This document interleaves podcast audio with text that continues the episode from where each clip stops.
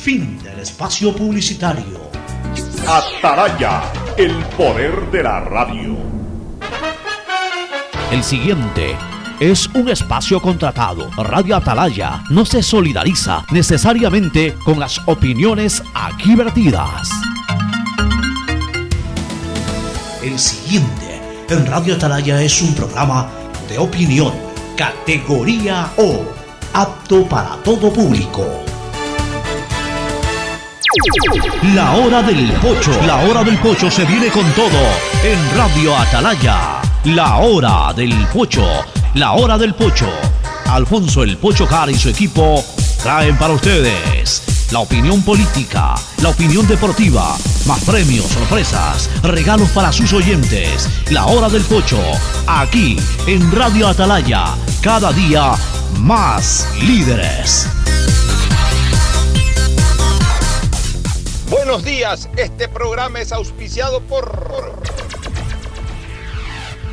En Claro no hay solo smartphones, también hay una gran variedad de equipos para ti como parlantes y aspiradoras, monitores e impresoras, mini proyectores smartwatch y muchos equipos más. Si eres cliente Claro, llévatelos a 18 meses. En claro.com.es conectados podemos más. Aceites y lubricantes Gulf, el aceite de mayor tecnología en el mercado. Universidad Católica Santiago de Guayaquil y su plan de educación a distancia formando siempre líderes. En Banco Guayaquil no solo te estamos escuchando, estamos trabajando permanentemente para hacer cada una de tus sugerencias, porque lo mejor de pensar menos como banco y más como tú es que lo estamos haciendo juntos. Banco Guayaquil, primero tú. Con Claro, conectados con la mayor cobertura, con la mayor velocidad y con la única señal 4.5G. Podemos más, porque unidos y conectados somos más fuertes con Claro, conectados con la mayor cobertura.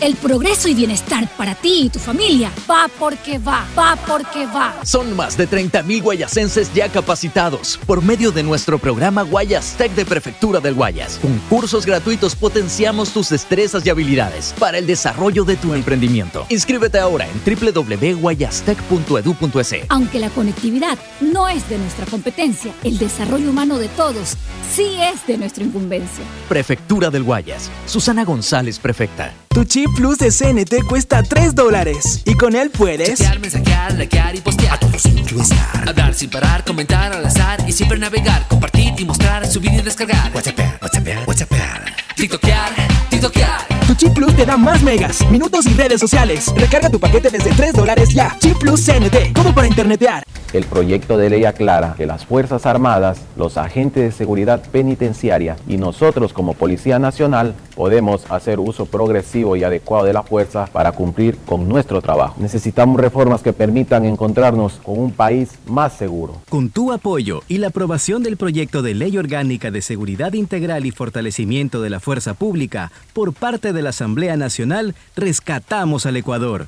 Gobierno del Encuentro. Juntos cumplimos.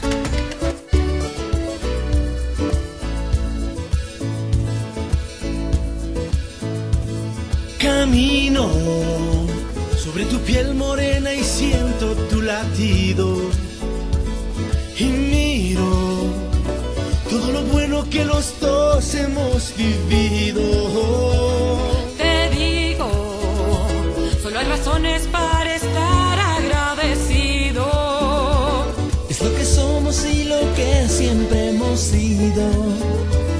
Amigos, porque ganamos cuando mucho hemos perdido.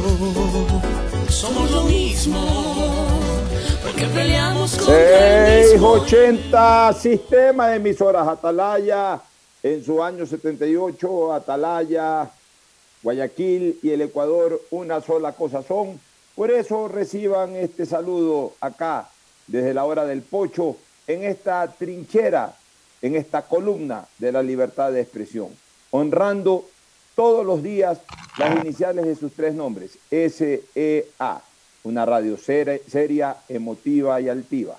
Por eso cada día Atalaya es más líder, una potencia en radio y un hombre que hecho historia, pero que todos los días hace presente y proyecta futuro en el Dial de los Ecuatorianos. Este es su programa matinal, La Hora del Pocho, de este 9 de marzo del año 2022. 9 que gusta mucho en el fútbol, porque es el número del centrodelantero. Ayer nuestro centrodelantero nos, eh, eh, fallando un penalti no nos permitió lograr una victoria, más allá de que usa el 11. Pero bueno, así es el fútbol, ya lo estaremos comentando. ¿Quién no ha fallado un penalti? ¿Quién no ha fallado un penalti? Yo no pude ver todos los partidos de Pelé, supongo que Pelé debe haber fallado también alguna vez un penal, pero de ahí he visto fallar a todos. No, no ha habido un solo crack, ni en el fútbol mundial, ni en el fútbol ecuatoriano que yo no haya visto fallar un penal. En Barcelona vi fallar penales a Epanor, a Insúa, a Troviani, eh, a todos, a Arquito Díaz. En, eh, en, el mundo vi fallar a Maradona penal en un mundial, lo vi fallar a Messi en un mundial y hace 20 días falló uno también en el Paris Saint Germain, en Barcelona fallaba penales también. Eh, lo más difícil para cobrar un penal es tomar la decisión de hacerlo. Tomar, es, es, de valientes cobrar un penalti, sobre todo en momentos eh, muy, muy eh, importantes o, muy cruciales como son o definición por penales o eh, sobre el cierre de un partido, un penal que te puede dar la victoria. No, no, es fácil cobrar un penal. La gente piensa que es cuestión de patear nomás y hacer goles. Alguna vez Marangoni, que era un gran experto en penaltis, que fue el único que más o menos hizo bien en Barcelona, yo lo traje a Marangoni, así como trajo yo la que triunfó, también traje a Marangoni, que le fue muy mal. Son cosas del fútbol.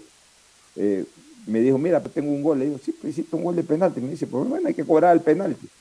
Eh, no es fácil a veces cobrar un penalti y, y, y, garantizar que esa pelota se va adentro. Pienso que este muchacho hizo lo correcto, eh, tomó la distancia prudente, cruzó la pelota a ras de piso, la pateó fuerte a ras de piso. Se le fue a penitas desviado. Mala suerte, ojalá pueda recuperarse psicológicamente y también futbolísticamente. Pero bueno, ya estaremos hablando de eso más adelante, porque hoy tenemos un programa muy cargado en lo político, en, en, diferentes temáticas, y también quiero darle importancia hoy al deporte por este partido de Copa Libertadores de Barcelona y también por la Liga Pro que se viene, etcétera. Pero contamos con nuestros contertulios, Fernando Edmundo Flores Marín Ferploma, Gustavo González Cabal, el cabalmente peligroso, y Cristina Yasmín Harp Andrade, que deben estar ya enlazados y van a pasar a saludar de inmediato. Primero con saludo de Fernando Edmundo Flores Marín Ferploma al país. Fernando, buenos días. Eh, buenos días con todos, buenos días Gustavo, buenos días Pocho. Eh, realmente, eh, nuevamente tengo que felicitarte por esa elegancia con la que se te ve hoy día, Pocho. Está con tu corbata bien puesta, te falta nomás un, un, saco que me imagino que debe estar en el respaldar de la silla, ¿no? Lo, lo tengo por aquí, lo tengo colgado. Eh, bueno, es que estoy en la capital de la República, mi querido Ferfloma, y tú sabes que cuando, cuando uno viene acá a Quito, eh, tiene que andar internado, pues son, son las condiciones sociales que te imponen estar en la capital. Además, una ciudad agradable para estar vestido así, porque claro. está haciendo una temperatura eh, hoy día yo diría primavera. frío me dicen, Pito, ¿no? eh, ha estado bastante frío. frío. pero yo creo que esta mañana realmente primaveral. Debe estar en una temperatura de unos 19, años, eh, 19 grados centígrados, muy fresco, muy rica la temperatura. Entonces tú te pones aquí un terno y caminas. Eh, mira, yo tuve que hacer una gestión del sitio en donde estoy haciendo el programa a unos 600 metros, un kilómetro, digamos, menos de un kilómetro. Me fui caminando y, y, y qué fresco el caminar muy temprano. Pues, en Guayaquil tú sales y caminas 100 metros y ya estás empapado de sudor. Yo a veces llego Todo lleno en esta de sudor, época de invierno. Yo a veces lleno, llego, lleno, llego sudadito a la radio caminando de mi oficina que está a cuadra y media de la radio. Así que eh, realmente ese es el motivo por el cual eh, últimamente hemos estado vestidos con corbata o con saco. Ya volveremos el viernes a las guayaberas o a las camisas del llano. No te preocupes. La guayabera de tu color preferido, que me recuerdo un equipo. La guayabera celeste. No, la, la fucsia esa que tiene. Bueno, tengo algunas. Yo uso blancas, uso esa fucsia. y hay gente que me identifica como independiente. No, yo soy barcelonista. Tengo por ahí una amarilla media pálida también. Bueno, este, ya vamos a seguir conversando, Fernando. Saludemos con Gustavo González Cabal, el cabalmente peligroso. Gustavo, buenos días. Audio, Gustavo. No se te escucha. Buenos días, Fernando. Buenos días, Alfonso. Buenos días, sistema de emisoras Atalaya, distinguida audiencia. En el año 44 antes de Cristo, una pitonisa le dijo a Julio César: Cuídate de los idus de marzo.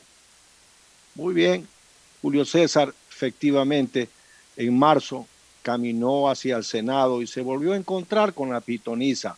Y según el historiador Plutarco, un historiador de la Roma antigua, Julio César se rió y le dijo a la pitonisa, ya son los idus de marzo y no ha pasado nada. Y la pitonisa le dijo, cuídate de los idus de marzo, porque no han terminado todavía. Y en efecto, Julio César llegó al Senado y fue apuñaleado y muerto. Esa frase, cuídate de los idus de marzo, la recoge posteriormente William Shakespeare en su novela de teatro, Julio César. Y ciertamente, que dadas las condiciones que está el, el Ecuador de hoy y el propio mundo, sí vale la pena reflexionar y pensar en cuidarnos de los idus de marzo. Claro que sí, una reflexión muy profunda, que si deseas después un ratito la, la amplías un poco, Gustavo. Me imagino que en cualquier momento estaremos con Cristina ya en, en, la sala con el Zoom. desde acá no puedo tener el control de saber cuáles son las personas que ya están listas para la veo Cristina, solamente estamos los tres ahorita. Ya, bueno, ya mismo, ya mismo aparece Cristina. Vamos de lleno con, con eh, la temática política, porque hoy, a esta hora, debe estar por comenzar ya la sesión de la Asamblea, eh, que realmente va a tratar un tema distinto a aquel por el cual se, se, suspendió la vez pasada. Es decir, este es otro tema. En la mañana no debería de pasar nada. Pero en la sesión de la tarde, en la sesión de la tarde, porque hoy día se ha convocado... doble un segundo, Pocho. Eh, eh, en la mañana es una continuación de la sesión que se suspendió la... Eh, no, en la de la tarde es la, continuación de la, sesión que se suspendió. En la de la mañana es otra sesión, ha sido convocada para otra cosa. La sesión que fue suspendida y, es que, y que es donde tiene que... apelado a la presidencia. Claro, donde tiene que responder a la apelación la presidenta, es en la tarde. Me quedé con inquietud, revisé la ley, conversé con personas especializadas en materia legislativa. Y debo informarte, Fernando, que con la mayoría absoluta destituyen autoridades de la Asamblea. ¿Te acuerdas que ayer pensábamos que era con dos terceras partes? No, con, mayoría absoluta. Para destituir también. Claro, para destituir, o sea, los 70, 70 votos realmente. Con 70 votos y aparentemente eh, esta mayoría de 72 que se ha creado eh, eh, tendrían los votos para, para en esa sesión eh, impulsar la creación de la comisión observadora o evaluadora del trabajo de los asambleístas, de los dirigentes de la asamblea, dígase presidenta, miembros del CAL en general, y posteriormente, si es que se sigue consolidando esa mayoría, o por lo menos manteniéndose en esos 72, tendrían los votos para destituirlos, si es que esa comisión observa o informa de que han incumplido con su tarea o con, las, eh, con los procedimientos establecidos para su tarea. Que tú sabes que eso es fácil, este Fernando. Cuando ya hay un objetivo, todo es de forma, no de forma. Todo es de forma. Si el objetivo es destituir, eh, la forma es que primero se establezca una comisión y posterior a la comisión venga un informe. Entonces la comisión se formará, el informe determinará de que por A, B o Z circunstancias los miembros del CAN han incumplido se pondrá eso a consideración del Pleno y los mismos 72 votos o más simple y llanamente pues ratificarán la decisión del informe y por ende la destitución de las autoridades. Aunque he escuchado a, algunos pocos asambleístas que forman parte de, de, esta mayoría que impulsa la comisión, decir que ellos están de acuerdo en que se forme la comisión y se investigue, pero que no están de acuerdo en la destitución, lo cual me suena medio raro porque si están investigando y se encuentran causales, deberían estar de acuerdo, salvo que piensen que no es causal. O sea, me parece muy ambigua la posición de ellos de decir, sí, estoy de acuerdo que se forme la comisión, no estoy de acuerdo con la destitución. La destitución vendrá en base a lo que la comisión determine que hay o no hay. Eso, eso, a ver, pero ¿a, qué, asambleístas has escuchado ese No me acuerdo, Pocho, porque fue hace unos días atrás. Ya, pero de, de partidos políticos o de los independientes. No, de partidos políticos. No, me, recuerdo, me parece que hubo unos, no estoy seguro, pero me parece que eran unos, eh, por ejemplo, algunos del social cristiano, lo, lo, escuché decir eso. Bueno, pero mira, por ejemplo, ese caso, por eso te estaba preguntando, yo no los he escuchado, pero eh, las organizaciones políticas, háblese del Partido Social Cristiano o el correísmo, son eh, muy orgánicos en cuanto a, las posiciones verticales. Es decir, eh, salvo que alguien verdaderamente desafíe o, ya vaya de frente en contra y obviamente se tenga que separar del bloque, como ocurrió por ejemplo con César Ron cuando a la inauguración de este periodo legislativo dijo que él no iba con la votación a favor de Henry Confli y se separó del bloque. Pero de ahí estas, estas bancadas van a votar acorde a las decisiones que tome la cúpula de las organizaciones políticas, dígase el correísmo por el lado de, UNES, eh, el expresidente Correa, eh, los dirigentes de UNES tomarán una decisión y los asambleístas van a apoyar eso. Como acá, eh, obviamente, pues siempre primará la decisión de Jaime Nebot, de Alfredo Serrano, que es el actual presidente del Partido Social Cristiano. Por supuesto, conversando con los asambleístas, pero yo, yo veo muy difícil que un asambleísta se ponga a evaluar si es que verdaderamente tiene razón o no tiene razón el informe. Por eso te digo que para mí esto es más de forma. Si está consolidada la mayoría de 72, la forma es que primero se elabore esta se, se estructure esta comisión, luego se elabore un informe que seguramente será condenatorio y finalmente se le dé paso a ese, a ese informe con la destitución de las autoridades, porque responde a un plan político y dentro de un plan político pues no cabe eh, de repente este, estos gambeteos de que déjame ver, eso puede ser para el verbo, para, para ah, la declaración pública, pero, pero ya para la acción política yo lo veo muy difícil. Eh, eh, el único camino que yo le veo a la señora presidenta de la Asamblea y a todos los miembros del CAL de salvaguardar sus funciones dentro de la Asamblea, que eso también quiero insistir, una cosa es la, la, actividad, el cargo, el, mandato de asambleístas que no está en juego de ninguno de ellos. Otra cosa es la función dentro de la asamblea, que es lo que está en juego, es decir, la calidad de integrante del CALEN por ser presidente, vicepresidente, etc. O sea, a ellos se los va a observar y a lo mejor se los va a destituir, de acuerdo a lo que se escucha, eh, en razón de sus funciones no de su cargo como asambleísta. Ellos van a seguir siendo asambleístas. Lo que pasó con Pepe Serrano, lo que pasó en su momento con Omar Quintana o con Averroes Bucarán, se destituye al presidente, no se destituye al legislador, se destituye al, al, a, la, autoridad de la asamblea, no al dignatario o mandatario que mantiene su curul, salvo que en algún momento le hagan un proceso a cualquiera de ellos, a cualquier asambleísta, por haber incurrido en las causales de destitución que dice, la, que, dice eh, justamente la norma constitucional. Pero esto se presta ya a manoseo, que mañana se conforma otra mayoría y deciden crear otra comisión y deciden investigar y deciden censurar y destituir a las nuevas autoridades que nos vamos a pasar en eso. Porque en este país sucede eso.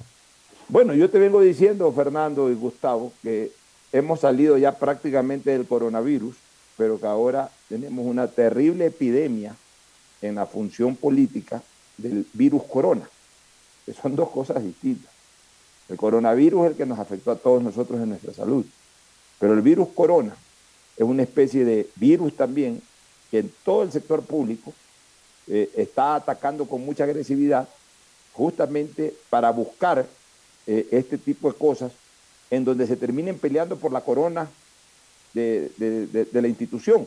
Fíjate tú, hace un par de semanas atrás o tres semanas atrás, los hechos bochornosos que se dieron en el Consejo de Participación Ciudadana y Control Social por esa presidencia.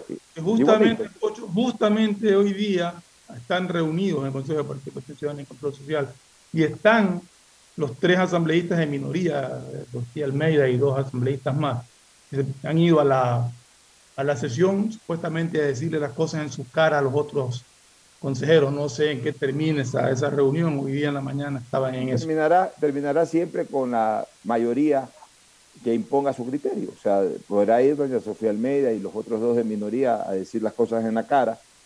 Contestarán, no contestarán aquellos que reciben las cosas en la cara.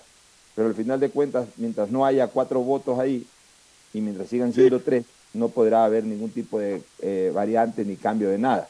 Y lo mismo ahora en la Asamblea. E, e, ese virus corona ahora ataca a la Asamblea. Hay que tumbar a la presidenta de la Asamblea y a los miembros del CAL. Y hace poco, y de todas maneras, ese, ese virus, al que yo le llamo virus corona, anda por ahí flotando también en, en el Consejo de la Judicatura. Todavía hay una persona ahí que reivindica o, reclama el derecho a ser el presidente del Consejo de la Judicatura. O sea, todo el mundo aquí quiere caerle encima al presidente de turno para asumir el control de la institución. Esa es la política actual, Gustavo. Bueno, yo siempre he pensado, hoy día de mañana tuve la gratísima llamada de Francisco Huerta Montalvo. Me llamaba un poco para reflexionar conjuntamente sobre los hechos que están pasando en el país.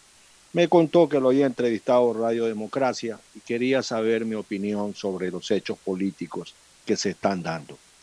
Y un poco uno tiene que hablar en razón de la experiencia que ha tenido, que ha vivido. Y le decía a Pancho Huerta, mire Francisco, usted recordará, en el gobierno que nosotros participamos no tuvimos un solo diputado, no tuvimos un contralor afecto al régimen, designado con la anuencia del régimen, no tuvimos un procurador designado en una terna que envió el régimen, no tuvimos un juez de inquilinato, peor un fiscal, una Corte Suprema de Justicia, una sala de lo penal, una sala de lo constitucional. No, no teníamos un delegado, un voto en el Tribunal Constitucional.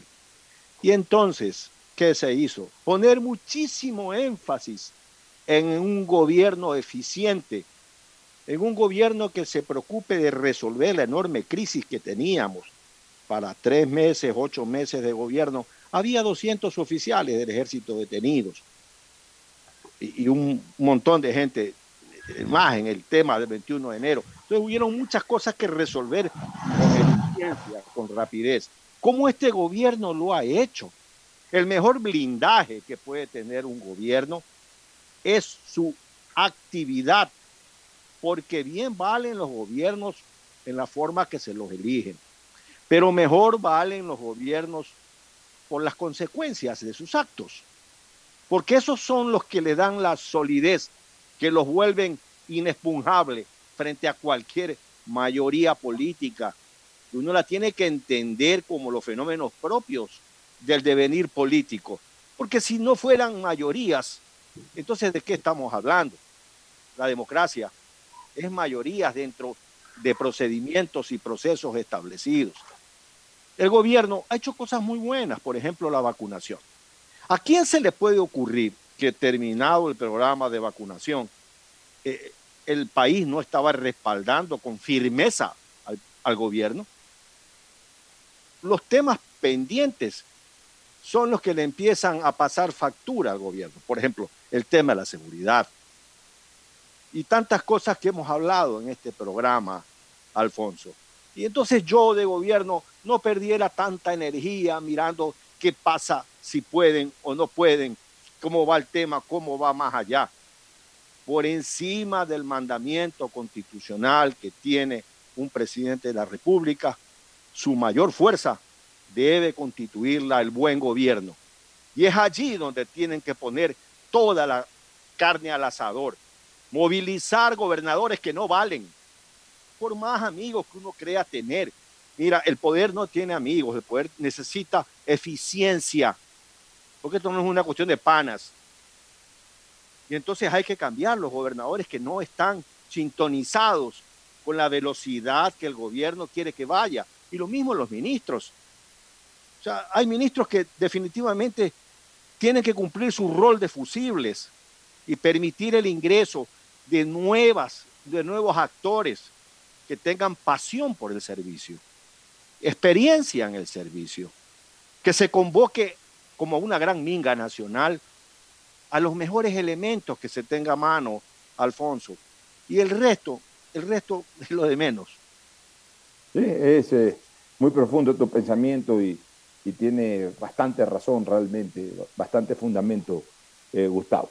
Pero para terminar la figura de lo de hoy eh, en el Congreso, en la Asamblea. Yo todavía mantengo la terminología de Congreso, que fue lo que siempre se manejó en el Ecuador. Este, esta tarde habría esa sesión y ahí podría resolverse el asunto de, la conformación de esta comisión. Pero sobre el comportamiento de supuestamente este estructurado bloque de mayoría, eh, lo, único que, y, era lo que quise en algún momento comentar y quizás me, fui por otro lado. Eh, a la presidenta de la Asamblea lo único que le queda es esperar verdaderamente cuál va a ser la posición final de los miembros de, la bancada de Pachacú. Su bancada, su bancada original. Ahí, como todos saben, están divididos en dos facciones. La una llamada la de los rebeldes, que están eh, haciendo en este momento mayoría con el Partido Social Cristiano y con el correísmo, y la otra, la que se mantiene leal, en este caso a, la presidenta Guadalupe Llori, y que votan, por lo menos en estos temas, votan paralelamente con el movimiento de gobierno, con Creo, y también con los independientes que se adhirieron al gobierno. El día de ayer, en una sorpresiva declaración, se había dicho de que se habían unido rebeldes y, leales, usemos ese término, ¿no? es que ya estamos calificando un grupo de rebeldes, a los otros habría que decirles de leales, es decir, de leales, es decir, permanecer junto a la persona que forma parte de su bloque y que en este momento está en el ojo del huracán. Pero inmediatamente, o quizás con una diferencia de una hora, hora y pico, bajó uno de los miembros de este llamado bloque de rebeldes a ratificar de que ellos mantienen la posición original, es decir, de que no hubo acuerdo en Pachacútec y que por ende la posición es exactamente la misma. Los 72 votos que se mantienen para pedir la estructuración de una comisión que haga un informe eh, evaluatorio de todos los miembros del CAE. Y, yo pienso que va a ser muy difícil, va a ser muy difícil que eso cambie. Y va a ser muy difícil que eso cambie porque parecería que eh, ya las cartas están echadas parecería que la suerte está echada, como alguna vez dijo Julio César, llegando a un río que era muy difícil de, poderlo eh, pasar, eh, poderlo cruzar. Y sin embargo, pues ya llegando a la orilla del mismo, cuando le dijeron, oiga, pero revise bien porque esto es peligroso, ahí dijo, la suerte está echada. Vamos porque vamos y pase lo que pase. Y me da la impresión de que la suerte está echada en la Asamblea en torno a esta estructura de esta mayoría de 72 voluntades que simplemente lo que están esperando es que se reanude en la tarde aquella sesión que fue suspendida para insistir en la apelación a la presidenta de la Asamblea y luego para poner en, el orden del día eh, eh, la votación para la estructuración de esta comisión observadora o evaluatoria. Y ocurrido aquello, que se consagra finalmente esto, o mejor dicho, ocurriendo aquello, sería más bien la, frase correcta, ocurriendo aquello, se daría pues lo que mucha gente está pensando, ¿no? Se, daría el hecho de que se establezcan los juicios políticos, que incluso algunos juicios políticos eh, sean retirados a efectos de que comience a correr más rápidamente la llegada del juicio del Consejo de Participación Ciudadana y Control Social, que parecería ser verdaderamente el postre del matrimonio. El postre de la fiesta de matrimonio parecería ser justamente el eh, enjuiciar a los miembros del Consejo de Participación Ciudadana y Control Social para cambiar esa figura de mayorías y minorías dentro de ese Consejo, tomar control del Consejo y a partir de ese instante comenzar a nombrar las autoridades de control y las autoridades institucionales del país. al negarse a, a pasar por encima de lo que dice la ley, el, juicio con los miembros del Consejo de Participación Ciudadana y Control Social al primer lugar, relegando a juicios que ya estaban planteados, es lo que origina todo este, todo este problema. Por eso que acusan al CALI, por eso acusan a la presidenta de la, de la Asamblea y, justamente buscan eso, buscan descartar los juicios pendientes para darle prioridad al juicio a los miembros del Consejo de Participación Ciudadana y Control Social. ¿Por qué? Porque el Consejo de Participación Ciudadana y Control Social es el que nombra las autoridades. Y hay muchas autoridades pendientes, están encargados de, los puestos, como es el caso del procurador, como vocales del Consejo Nacional Electoral, etcétera, etcétera. Hay mucho, superintendencia de compañía. Entonces, yo creo que la captación del Consejo de Participación Ciudadana y Control Social de personas de confianza para poder a su vez colocar personas o manejar el, el nombramiento de, de estos eh, funcionarios es lo que nos está llevando al caos, cuando eso debería de ser totalmente apolítico. Y en este país la desgracia es que todos lo politizan. Son puestos que tienen que ser apolíticos, que deben de ser apolíticos y que deben de estar única y exclusivamente apegados a lo que dictamina la ley. Pero acá vemos muy, cada vez más lejos eso. bueno, yo, A ver, sí, Gustavo. Yo, yo estoy de acuerdo que lo ideal es un tema. El idioma español es muy rico, lo ideal, lo posible, lo, lo necesario. Repito, en la experiencia que tuvimos nosotros como gobierno, el procurador, el fiscal, el contralor, habían sido nombrados por una mayoría política en el Congreso. Una mayoría política en la que el gobierno no tenía medio diputado. Absolutamente. Y, y, no hubo más camino que el buen gobierno, porque les recuerdo que en esa época, para firmar un contrato público, tenía que tenerse primero el informe favorable de Contraloría y luego también el informe favorable de Procuraduría. Si no, no había contrato público. No había lo que hay ahora, este, vaina para contratar. Estás hablando de 20 años atrás, Gustavo. Exacto, de 20 años atrás, tampoco te hablo del siglo pasado. Así, 20 años atrás, nada. 20 años no es nada en la historia de, un país. Como dice el es decir, como dice el tango, 20 años no es nada. Yo particularmente creo que un presidente debe hacer lo correcto políticamente en el manejo del juego democrático de la política. Pero no debe ser necesariamente ese su principal argumento y arma. Tengo una mayoría, tengo un procurador elegido por esa mayoría, tengo un contralor elegido por esa mayoría, tengo eh, una corte elegida por esa mayoría. No, a mí, me parece realmente aburrido. Eh, eh, a ver, Gustavo, disculpe un segundo, pues mi comentario no va a eso, mi comentario no, no se refiere a, a, que alguien haga la mayoría y elija a su conveniencia. Justamente mi comentario se refiere a que tienen que las personas que sean candidatas y las personas que sean elegidas, que sean totalmente independientes. Está bien, tú me nombraste, pero yo no dependo de ti, yo dependo de lo que la ley diga. Aquí el problema es que tú me nombraste y yo hago lo que tú me dices.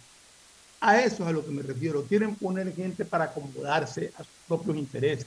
Y eso es lo criticable. Porque tú pones personas que estén dispuestas hacer cumplir la ley más allá de quien te nombró, más allá de cualquier cosa, sino simple y llanamente y estrictamente de lo que dice la constitución y la ley, sería otra cosa. O sea, yo te quiero decir una cosa, en tiempos pasados, yo no sé desde qué momento, desde qué momento hubo esta, esta dependencia ya eh, tan enraizada entre el gobierno central y las autoridades eh, institucionales del país. Yo no sé en qué momento, yo creo que fue ya definitivamente en el correísmo, cuando Correa no solamente que influyó para la designación de todos ellos a través de este Consejo de Participación Ciudadana y Control Social, sino que además hizo gala de aquello cuando decía que él era el jefe de Estado, por tanto él era el jefe de todas las instituciones del Estado. Entonces yo creo que ahí ya quedó como firmado eso. Y, se la creyeron los, los eh, eh, representantes de las distintas instituciones públicas, se lo creyeron, o sea, los superintendentes, el fiscal de turno, el contralor, etcétera. Pues yo me acuerdo que antes la cosa no era así. Por ejemplo, me acuerdo en el gobierno del cual tú fuiste parte de Gustavo, el gobierno de Gustavo Novoa Bejarano. Él entró en una dura polémica con el procurador, con Juan Ramón Jiménez, si no me equivoco, que era el procurador general de la Nación, que de paso es hasta familiar de él. Que de paso era hasta familiar, pues entiendo que tienen una, no sé si eran cuñado o con cuñado. Con cuñado, sí. Con cuñado. Y, mira, entraron en una fuerte eh, divergencia de criterios, divergencia política. Igual con la Corte Constitucional, me acuerdo por el tema del IVA, hubo una, fuerte pugna entre gobierno y la Corte Constitucional. Eh, eh, no, no, no, no, faltaron gobiernos en que se vieron en problemas por dictámenes de la Contraloría o por acciones de la Fiscalía. A presidentes en el pasado que se los convocaba a declarar en la fiscalía. Ahora realmente hay eh, este eh, criterio de que el Ejecutivo tiene que gobernar todo, tiene que manejar todo. Y en eso yo sí comparto tu criterio, Gustavo. O sea, pienso que eh, lo que respalda la labor de un Ejecutivo es precisamente lo que desarrolle en la administración del país. Y a partir de ahí, bueno, pues si no se tiene ni un juez de inquilinato, como tú decías, pues no se tiene ni un juez de inquilinato. Pero es que volvemos a, volvemos a, para tratar de ser más claros, es que yo no digo que el Ejecutivo tenga que tenerlo. Yo digo que nadie debe tenerlo. Así es. Tiene que ser total y absolutamente independiente, ceñidos exclusivamente a la Constitución y a la ley. A eso es a lo que me refiero. Una cosa es la relación interinstitucional que debe haber. Eso es otra cosa. Para posiciones de Estado, para políticas de Estado. Y otra cosa es la subordinación política que ninguna autoridad debe de tener con absolutamente nadie, ni con los líderes de la oposición, ni con el gobierno de turno. Exactamente. Yo estoy de acuerdo también contigo, pero eso es lo que se está eh, pugnando. Y yo veo muy difícil que una de las salidas sea como por ahí algunos analistas políticos están señalando, yo, veo muy difícil, casi imposible, mira que te lo digo, casi imposible que la salida sea la muerte cruzada. Porque, salvo que el presidente ya no quiera o no tenga mayor interés en quedarse de largo los cuatro años gobernando. Porque el presidente sabe que en el fondo en este momento no está pasando por su mejor momento político. pero es que lo pintan, Pocho, desde el punto de vista de llamar a la, muerte, a la muerte cruzada y si nos vamos todos o me quedo siendo un espectador, un presidente sumiso de todo lo que manoseen ahí. Pero es que por eso te digo, Fernando, el presidente de la República en una muerte cruzada gobierna seis meses. Sí, correcto. Y que desembocar en elecciones generales. Y el, el, país está pasando por momentos muy duros. Nadie niega el enorme esfuerzo que está tratando de hacer Guillermo Lazo. Guillermo Lazo tiene que en este momento solucionar problemas que se generaron en el país en los últimos años. Problemas de carácter económico y problemas de seguridad ciudadana. Todo esto es responsabilidad de los que vinieron atrás y concretamente del correísmo y del morenismo también que eh, hizo muy poco o nada sobre estos temas. Y agravado con, con, la guerra actual entre Rusia y Ucrania que ha puesto... Agravado con estos factores internacionales que ponen la cosa más dura. Pero eso, eso el electorado no lo entiende. El electorado, acuérdate que no es reflexivo, sino emotivo. Y entonces le van a decir al electorado A, B, Z circunstancias y, no creo que sea el mejor momento para que el presidente de la República se someta a un proceso electoral. Entonces, salvo, vuelvo a repetir, que el presidente diga, yo aquí no me voy a quedar secuestrado, me voy a una muerte cruzada, hago lo que tengo que hacer en los próximos seis meses y corro el riesgo de perder o ganar. Y si pierdo, me voy a mi casa y no hay problema. Y si gano, pues continúo con otro congreso o con otra asamblea. Hay que ver si es que también en una muerte cruzada en las nuevas elecciones la estructura de la nueva asamblea es exactamente igual o varía a favor del gobierno. Yo veo que va a ser un poco difícil que varíe a favor del gobierno. Entonces, desde el punto de vista del gobierno, realmente no, no, no, no saca mayor beneficio una muerte cruzada. Es más, me atrevo a decir de que los que están en este momento sobajeándose las manos, esperando la muerte cruzada, son precisamente los miembros, los partidos de oposición, los que hoy constituyen esa mayoría son los que quieren la muerte cruzada. A lo mejor es parte de la estrategia para que el presidente Lazo finalmente al hacer una muerte cruzada provoque un adelanto de elecciones. El correísmo está muerto, por un, eh, muerto de ganas por una elección lo más pronto posible. Y entonces para ellos el escenario ideal es una muerte cruzada. Entonces cuidado, cuidado, de, cuidado de la tentación ellos van a, sacar un número similar de asambleístas. Y, no, y, seguramente pretenderán ganar también la presidencia del Ecuador. Entonces, cuidado una muerte cruzada que es tentadora en lo presentista. Cuidado una muerte cruzada puede ser muy contraproducente hacia un mediano y especialmente largo plazo. Entonces, estas cosas hay que tomarlas con absoluta tranquilidad, con sangre fría, con cerebro absolutamente frío, eh, pensando y, y sobre todo midiendo las cuatro esquinas, protegiendo las cuatro esquinas para no caer. Cuídate de los idus de marzo. Exactamente, tú lo dijiste. Alfonso, esta es una constitución presidencialista. Esta es una constitución con mucho poder para el Ejecutivo. Entonces que el presidente tenga una mayoría en contra. Mira, anteriormente la constitución destituía a los ministros, los obligaba a ir, se podía intentar gobernar o molestar desde el Congreso. Esta constitución es todo lo contrario, es presidencialista. Alguna vez conversé sobre temas políticos con Nicolás Parducci, Saci Galuga, y con Edmundo Durán Díaz, el primero procurador del gobierno de Roldós y de Waldo Hurtado, y el segundo eh, fiscal general de la Nación. Y ambos mis profesores, uno de Derecho Administrativo y otro de, de Derecho Penal. Y le pregunté cómo fue su relación con el presidente. ¿A usted lo llamaba el presidente a decirle haga esto o haga el otro?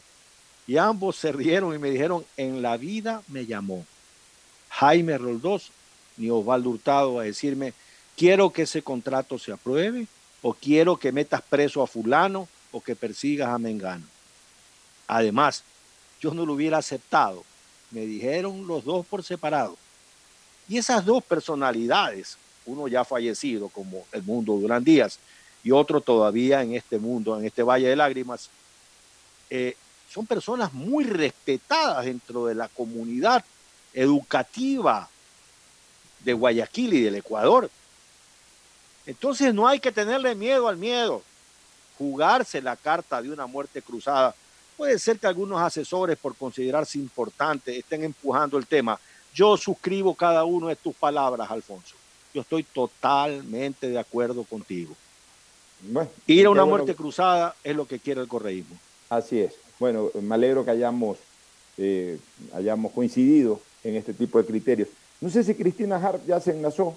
Eh, está ahí, veo que está Cristina, pero no tiene video y está ahí aprecio. Acaba de aparecer.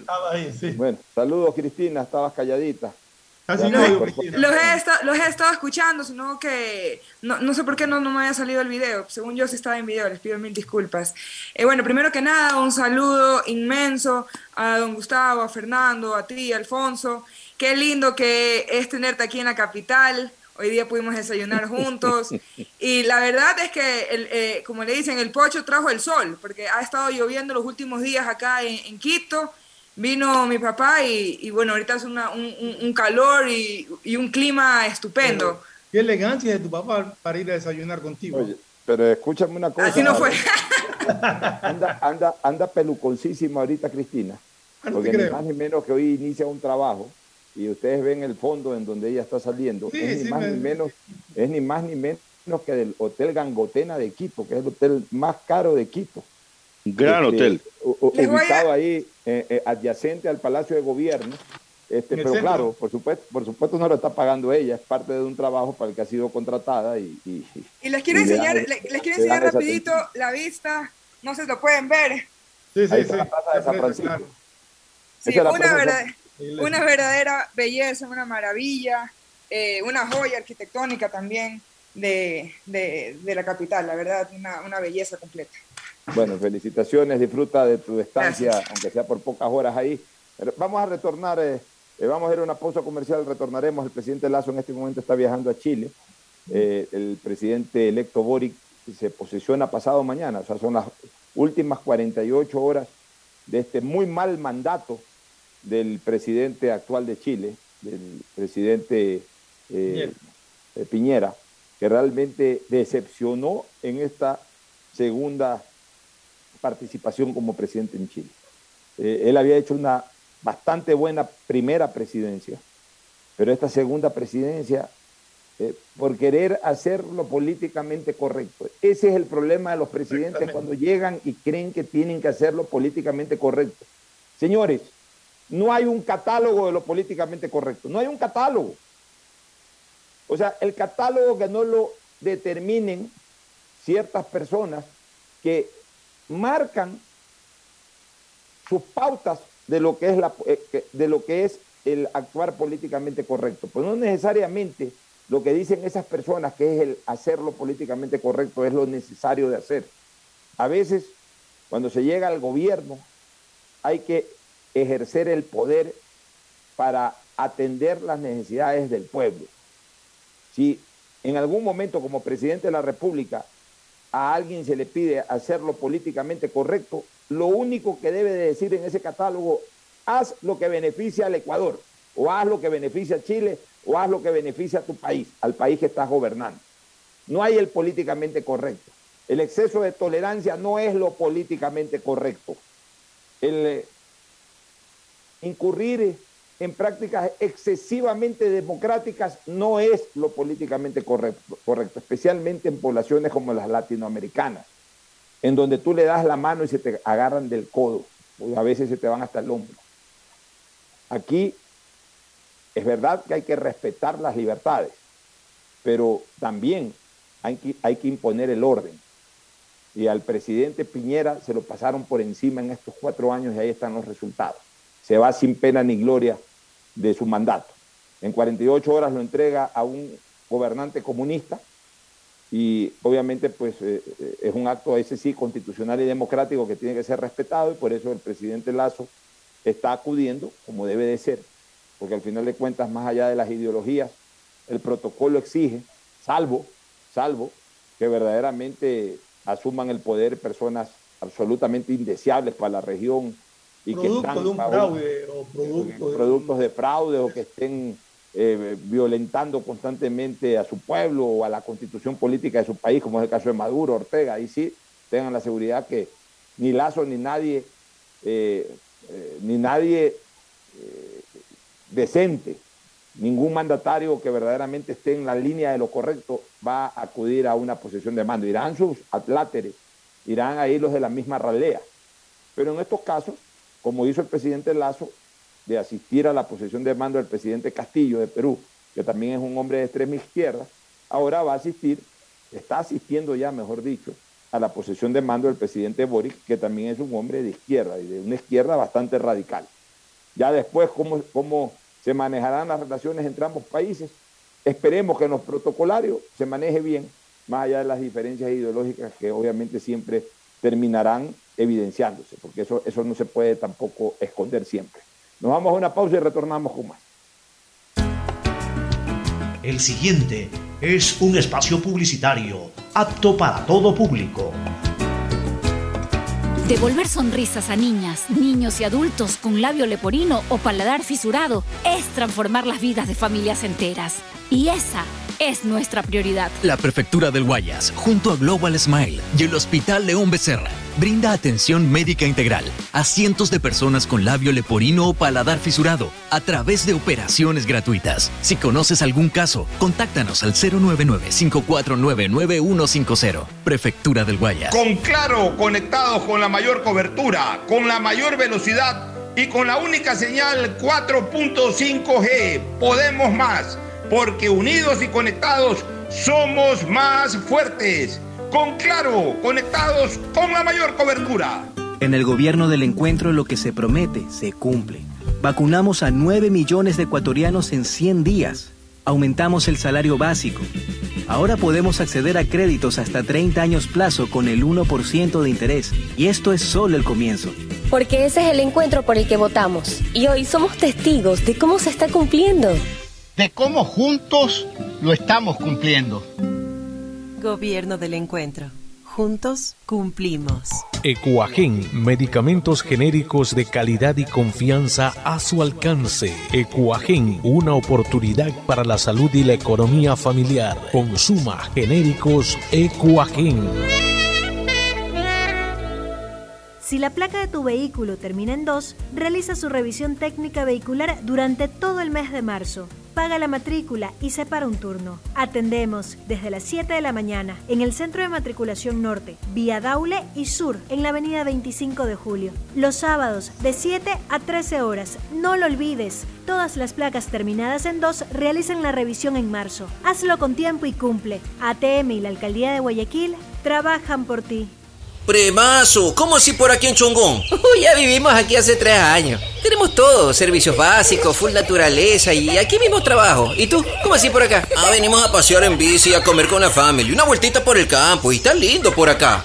Guayaquil crece planificadamente y de forma sostenible hacia la vía a la costa, con obras que han beneficiado aproximadamente a 35 mil familias, generando más de 3 mil empleos. La vía a la costa renace como una nueva ciudad con la autoridad aeroportuaria y alcaldía de Guayaquil.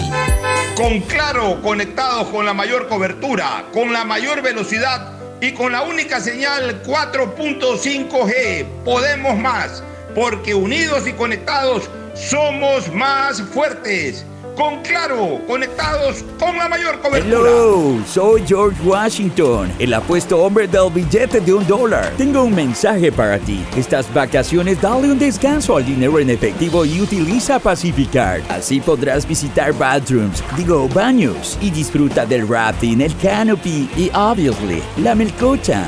Porque con Pacificar todos nos merecemos unas vacaciones, hasta el dinero en efectivo. Difiere tus consumos con Pacificar. Aprovecha dos meses de gracia y participa en el sorteo de órdenes de hospedaje. Pacificar, historias que vivir. Banco del Pacífico. Thank you, Pacificar. Estamos realizando la construcción y rehabilitación de parques en todos los rincones de la ciudad para así beneficiar a todos los guayaquileños con más áreas verdes, juegos infantiles y espacios deportivos para disfrutar con familia o amigos. La fuerza de la unión construye la nueva ciudad. Alcaldía de Guayaquil. El progreso y bienestar para ti y tu familia va porque va, va porque va. Son más de 30.000 guayasenses ya capacitados por medio de nuestro programa Guayas Tech de Prefectura del Guayas. Con cursos gratuitos potenciamos tus destrezas y habilidades para el desarrollo de tu emprendimiento. Inscríbete ahora en www.guayastech.edu.es. Aunque la conectividad no es de nuestra competencia, el desarrollo humano de todos sí es de nuestra incumbencia. Prefectura del Guayas. Susana González, prefecta. En el gobierno del encuentro lo que se promete se cumple. Vacunamos a 9 millones de ecuatorianos en 100 días. Aumentamos el salario básico.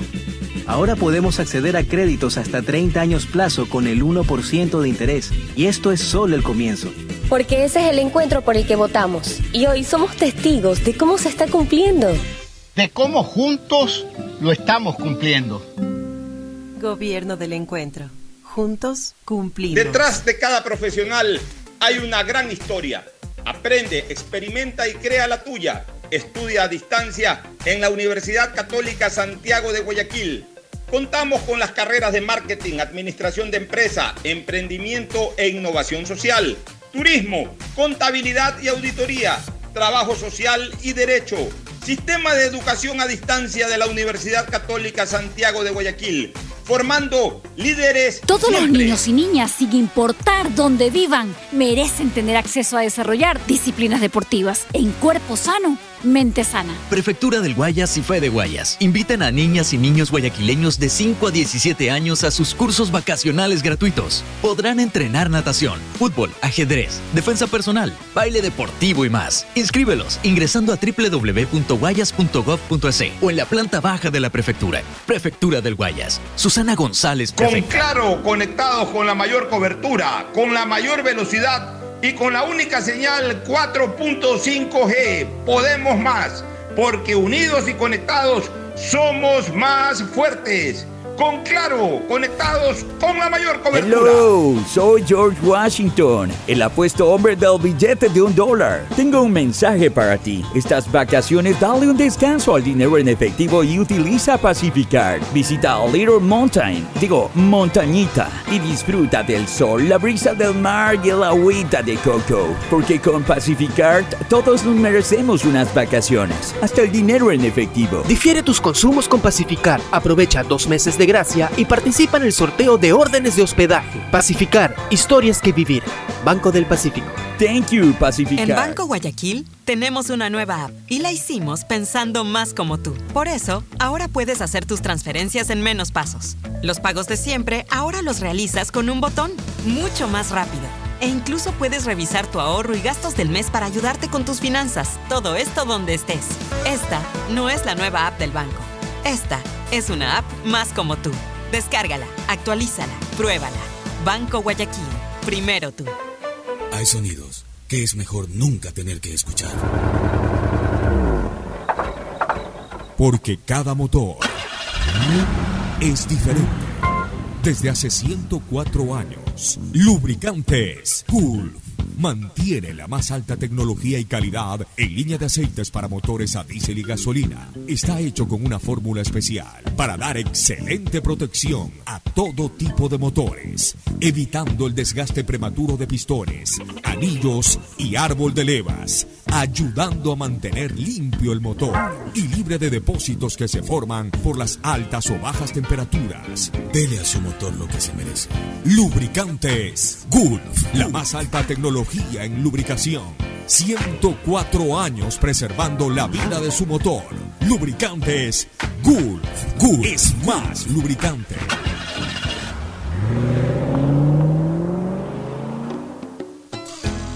Fin del espacio publicitario. Usted está escuchando un programa de opinión, categoría O, apto para todo público.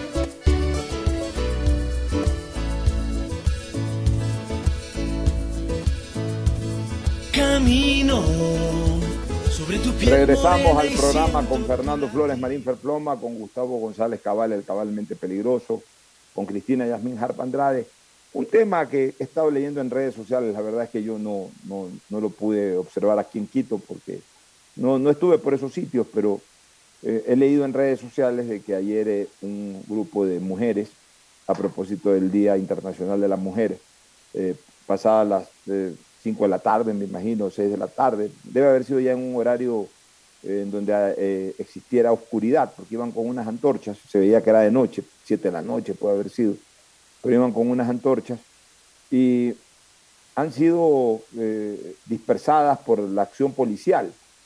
Entonces, la verdad que a mí no me consta, a mí no me consta, yo no puedo dar un criterio eh, formal sobre el tema, a mí no me consta porque yo no, vi si es que verdaderamente estaban haciendo daño o no a diferentes eh, lugares por donde pasaban, a bienes públicos o a bienes privados, la verdad es que no sé sacaron fotos ahí de paredes manchadas y de, situaciones que sí, en principio harían pensar de que se afectaron eh, algunos bienes. Pero eh, es importante insistir en una cosa. Yo, yo, quiero volver a reiterar la lucha de la mujer ecuatoriana sin necesidad de andar saliendo a las calles a, generar disturbios. Al contrario, o sea, mientras más triunfadora es la mujer, más hace que las eh, otras mujeres del Ecuador también caminen en, sentido, en el sentido correcto. Esta chica Morejón, ya lo, resaltamos ayer, campeona mundial de, marcha, imagínense ustedes, una, una mujer ecuatoriana campeona mundial de marcha, eh, eh, en actividades incluso muy duras para las mujeres, como, como la marcha, una cosa es caminar 30 eh, kilómetros, otra cosa es caminar como se camina en marcha 30 kilómetros. Si eh, alguna vez se le, dijo a Jefferson Pérez realmente cuán doloroso era la práctica de ese deporte y dijo, no te imaginas, no te imaginas, porque la técnica en la práctica de ese deporte hace que verdaderamente eh, los músculos sean realmente apaleados. Y eso para la competencia, pues, para, para, para participar en ese nivel hay que entrenar casi todos los días. O sea, con cuánto sacrificio esa chica, esa atleta ecuatoriana, sin estar en las calles llevando, eh, eh, eh, llevando ningún tipo de antorcha ni nada, ni, ni, pintorreteando paredes. esa chica abre la llave, abre la puerta con la llave, con la llave de su éxito, abre la puerta para que más mujeres se incorporen a la gran actividad nacional. Como, como asimismo la, la pesista Neisy Dajomes, Neisy Dajomes. Esa chica entrena todos los días, igual la que quedó vicecampeona, este, la muchacha Salazar, igual la que quedó con mención olímpica, la prima o la hermana de, la, campeona Dajomes, hermana de madre, creo, prima. Hermana. hermana. Esas chicas todos los días hacen su mejor esfuerzo, pero en lo que a lo que ellos se, a lo que ellas se dedican a hacer. y triunfan, ya, y triunfan en la vida. Yo valoro mucho el esfuerzo, déjame terminar, yo valoro mucho el esfuerzo de Cristina. Yo no la veo a Cristina que anda metida en las calles, este, haciendo sí alboroto. estado, sí ha estado en protestas, pero no, no, ya, voy a hablar de eso, pero termina. Bueno, pues puedes haber estado en alguna protesta puntual, pero no eh, eh, buscando este tipo de cosas. Y sin embargo trabajas todos los días y mira dónde estás. Eh, la, fiscal general Diana Salazar, que ha ganado una excelente reputación por su trabajo. Eh, en definitiva, tantas mujeres las periodistas, mujeres que se han destacado mucho, se dedican a eso, a trabajar, a demostrar que la mujer es talentosa y que se abre camino en la vida sin necesidad de estar en este tipo de protestas. O sea, a ver, el derecho lo tienen a protestar, por si acaso, yo no estoy diciendo de que está mal que, lo hagan.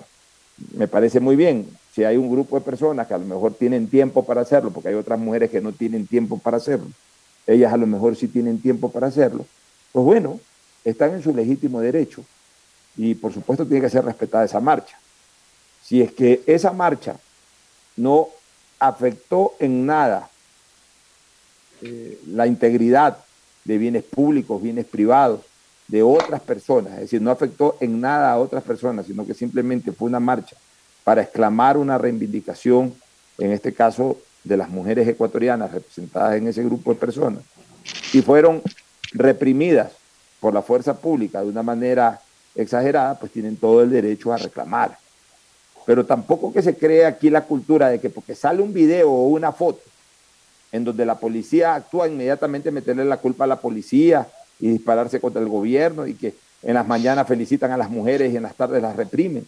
Hay que ver también qué ha estado ocurriendo, porque siempre es importante tener en claro que los derechos de una persona terminan donde comienzan los derechos de otra persona. Ya, Alfonso, ahora sí, mira, yo estoy de acuerdo contigo, yo no nunca voy a estar de acuerdo a la violencia, a rayar paredes, a dañar propiedad de otras personas, incluso de personas que también pueden ser mujeres, que les están dañando sus negocios, sus casas, entre otras cosas. Obviamente la violencia pues nunca eh, es algo que se puede empoderar, una, algo que se pueda felicitar, eh, pero las marchas sí, las marchas son necesarias. Todos los logros que hemos logrado las mujeres a lo largo de la historia no se han logrado solamente dando ejemplo, se han dado en la calle y peleándoles. Que la mujer pueda votar que la mujer pueda estudiar, que la mujer pueda trabajar. Muchas mujeres han tenido que morir para que eso se pueda lograr. Entonces, simplemente viviendo la vida y tratando de, abrir espacio para otras mujeres es un ejemplo de cómo se puede eh, inspirar a otras mujeres a hacerlo, a, ver que, los hombres se acostumbren a vernos en esos espacios, que no nos vean como un estorbo ni como una competencia, sino que nos vean como una compañera, ya sea laboral o en la vida, pero también hay que decirlo en las calles. Y justamente el 8 de, mayo, de marzo, el, 8, el 8M, no es para felicitar a las mujeres, decir, ay, sí, felicitaciones, feliz a la mujer, o darte una rosa. El día 8M es el día de conmemoración de todo lo que se ha logrado y lo que falta todavía por lograr para las mujeres. Porque es verdad que las mujeres hoy tenemos muchos espacios que antes no teníamos, pero hay muchos más que falta, falta por lograr. Una mujer, y te lo digo porque soy mujer, tal vez para los hombres no es tan fácil de entender. Y yo no los culpo. Qué bien que no lo entiendan en ese sentido, porque no viven esas angustias que vivimos nosotras. Pero yo coger un, taxi sola es peligroso, es mucho más peligroso que si lo coge un hombre. Yo caminar sola. pero, ¿por qué, pero ¿por qué esas reflexiones, por Dios? Porque, porque, porque es verdad, porque es una realidad. Cristina, tú estás cayendo no estoy cayendo, no estoy cayendo en nada. Yo lo estoy viviendo. No, no, no, perdóname, perdóname. Yo ya te dejé hablar a ti. Yo ya te dejé hablar a ti. Ahora tú eh, déjame hablar a mí. Eh, con respeto, por favor. Eh, ya, pero espérate un ratito. Es que tampoco es así. Pero tampoco esto es una proclama o un espacio para este tipo de proclamas. Sino que tú sí puedes dar tu opinión, tú sí puedes dar tu opinión, pero yo no puedo dar la mía. Ya diste tu opinión, ya diste No, no lo estoy dando. tú te demoraste una hora dando tu opinión y no me permites dar la mía. Porque no opino como tú. Porque no siendo como tú. No, pero tampoco caigas en imprecisiones. ¿Por qué son imprecisiones? A ver, hoy coger un taxi no es peligroso para una mujer. Hoy coger un taxi es peligroso para cualquier ciudadano. Yo no digo que no. Ya, está bien, no digo que no, pero es más peligroso para una mujer. No, no es más peligroso para una mujer. ¿Cuántos hombres no son secuestrados por delincuentes?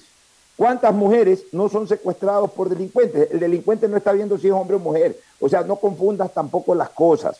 No caigas en esa yo, Mira, te voy a decir algo, y con todo respeto, yo no voy a discutir con eso, porque tú no eres una, tú no eres mujer, tú no sabes lo que tú no sabes lo que siente una mujer, tú no sabes el miedo que siente una mujer, y en vez de, escuchar y de ser un poco más empático, simplemente dices, no, no, no, es así, no, es así porque yo no lo vivo así, porque a mí también me da miedo. No, es, no, esto no es cuestión no, de No voy a seguir discutiendo, no voy a seguir discutiendo. Si quieres no discutas, esto no es cuestión de empatía. Esto no es cuestión de empatía, esto es cuestión tampoco de que concentres absolutamente todas las cosas como que son dirigidas a las mujeres. El problema de inseguridad ciudadana hoy es un problema de todo el país. No estoy diciendo eso, estoy diciendo que la mujer tiene más peligro. Y eso ha sido a través del... Bueno, eh, eh, hoy no es así. Hoy no es así. Hoy, hoy es peligroso salir a la calle para un hombre, para una mujer. A los hombres también los asaltan. A las mujeres también las asaltan. O sea, no puedes direccionar que todo, toda la desgracia que le pasa a este país es solamente, es solamente en contra de las mujeres, pues. Es que ese tipo de discurso es lo que está creando la división en este país. Ese tipo de discurso crea la división en este país. ¿Ya hasta cuándo estamos tan desunidos en este país? Todo es pelea y todo es. ¿Sabes qué? Hasta cuando personas como tú, y con todo el respeto que te mereces, más allá de que porque eres mi papá, porque eres un ser humano, entiendan lo que vivimos las mujeres. No se trata de una guerra de los sexos. Se trata de entender lo que pasa en las mujeres. yo te puedo decir algo. Si yo me tomo unos tragos, yo soy presa fácil. No, es que no es así, me los tomo. Soy presa más fácil de que si un hombre llega borracho. Y eso no es imaginación mía, eso es una triste realidad.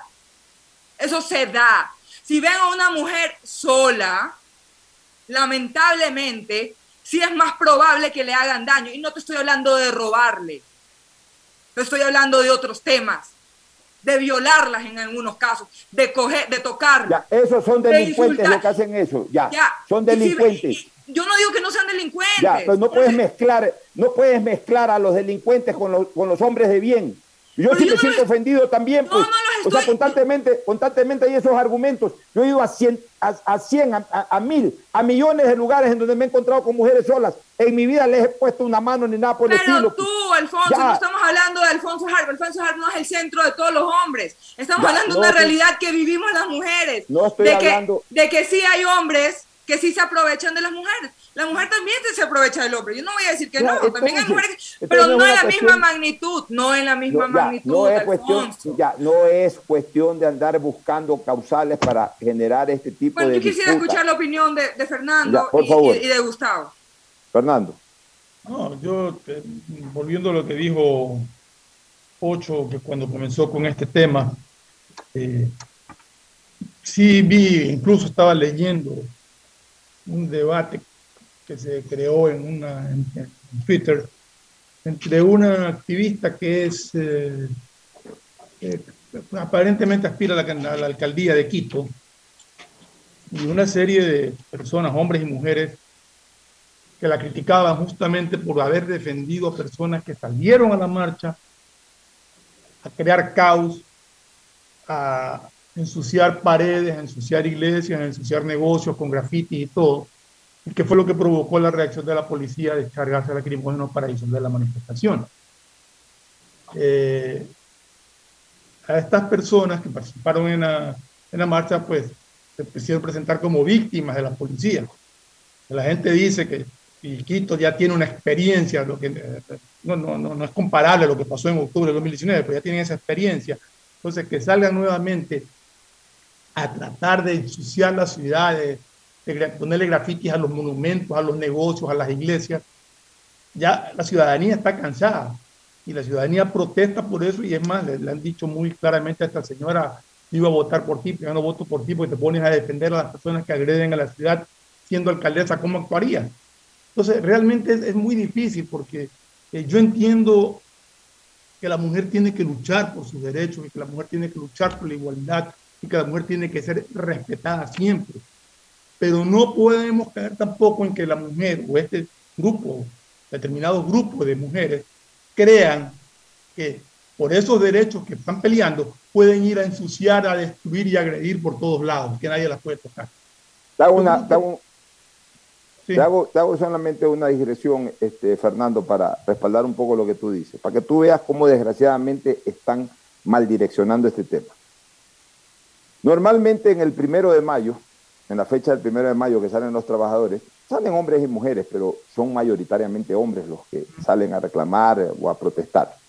Cuando así mismo hay desmanes, cuando así mismo eh, hay exageraciones en las protestas y afectaciones a los derechos de terceros en sus bienes privados o también afectaciones a los bienes públicos, muchas de esas que hoy están reclamando a la policía muchas de esas que hoy están reclamando a la policía porque han actuado así, en esas manifestaciones de mayo aplauden a la policía cuando actúa de esa manera o condenan a quienes actúan de esa manera. Entonces, e, esta cuestión tiene que tener una visión mental, no puede ser particular. Cuando yo lo hago está bien y cuando el otro lo hace está mal. Dice Cristina que sí, que las marchas sirven, que las marchas han llevado a, a conseguir muchos logros y que las marchas son necesarias. De acuerdo, marchas pacíficas, salgan a marchar pacíficamente, a protestar con sus letreros, sin agredir, ni dañar, ni violentar a nadie, ni a ninguna institución, ni a los monumentos, ni a nada. Salgan, tienen todo el derecho y todo el apoyo para salir, sin destrucción. es lo que yo he dicho. Así es, Fernando, Fernando.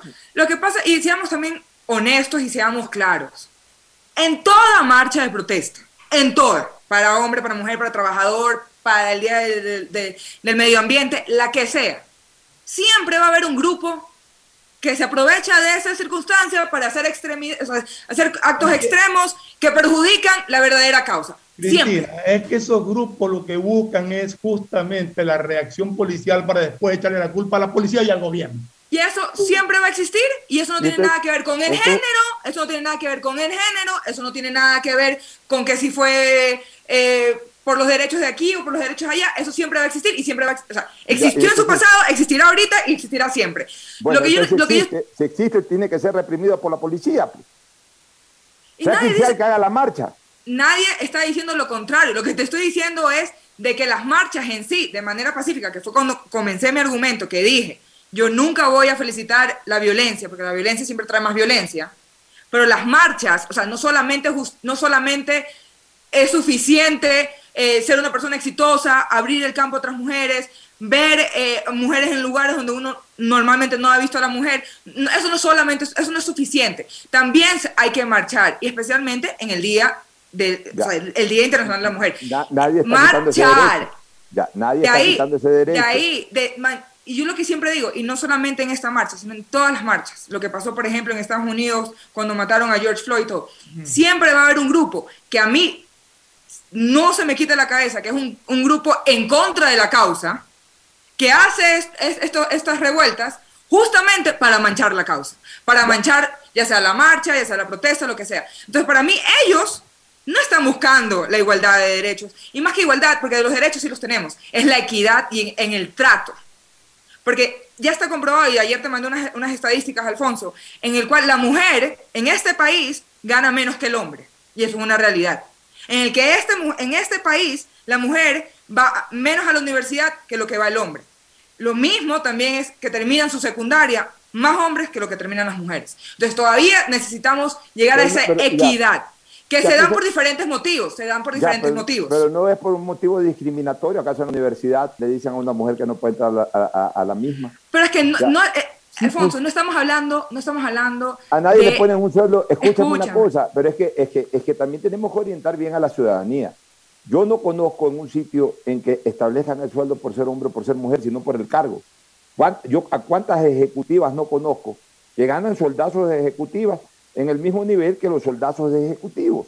Y así mismo, personas que, que están en un mando medio que ganan lo mismo que otra persona en mando medio. Ya, lo que pasa, Alfonso, lamentablemente, lamentablemente lo que se quiere cambiar es la forma, como, como te estoy diciendo, la estructura en sí de, discriminatoria no existe, porque las leyes amparan a la mujer. Así es, y a buena hora. Pero, espérate, pero la parte social, es lo que queremos cambiar. Y por eso son las marchas, para crear ese awareness, ese conocimiento de que, la mujer no, de que la mujer no tiene que aguantar.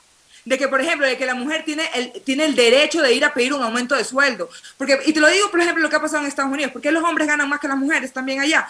¿Por qué? Porque el hombre se siente en más capacidad de pedir un aumento de sueldo que una mujer. ¿Por qué? Porque la mujer, por la sociedad misma, por cómo crecimos, como lo que sea, creemos, o sea, no nos, da, no, no, no nos enseñan a confrontar mucho, sino simplemente apaciguar las aguas. Entonces, de una forma u otra, todo este movimiento que, que hay gente extremista, y eso no lo quito, pero también hay gente como yo, que yo me considero más pacifista, creemos, queremos es crear ese conocimiento de que las futuras generaciones o las personas que ya están de nuestra edad y, más, y que son más avanzadas en edad, entiendan de que pueden ganar lo mismo que un hombre, que está bien, que no tiene que el hombre ganar más, que el marido si se pone bravo porque yo gano más, problema de él, de que eso a mí no me tiene que incomodar, porque eso sí existe. Y no es un discurso barato, Alfonso, es una realidad. No, no, no, es, una, no, es, tan real como lo estás pintando. No es, tan real, no es tan real como lo estás pintando porque no es verdad. Porque aquí, vuelvo a repetir, la gente gana el sueldo acorde al cargo, no acorde al sexo o al género. Aquí entra una persona a trabajar, si entra en la función pública, gana lo que debe ganar en la función pública. O sea, yo, yo no conozco una persona en la función pública, por ejemplo, que gane por hacer lo mismo, o el hecho de ser hombre gane 100 o 200 dólares más que la mujer.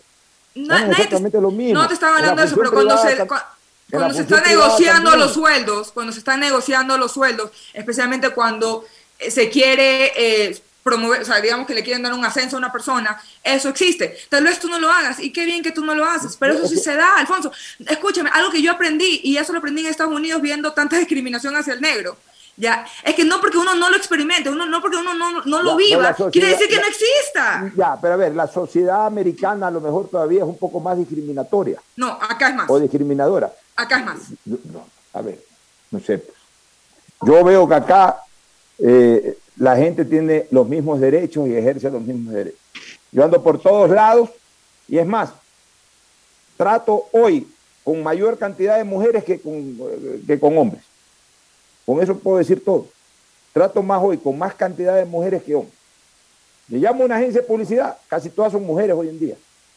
Que voy a una institución privada a ofrecer nuestros servicios la mayoría de las personas que nos atienden son mujeres. Te voy a, yo te hablo con estadística. Yo, yo, no te voy a hablar, yo no te voy a hablar con experiencia. Mira, mujeres en cargos, mujeres en cargos gerenciales. Estoy hablando del, comercio, del, diario El Comercio.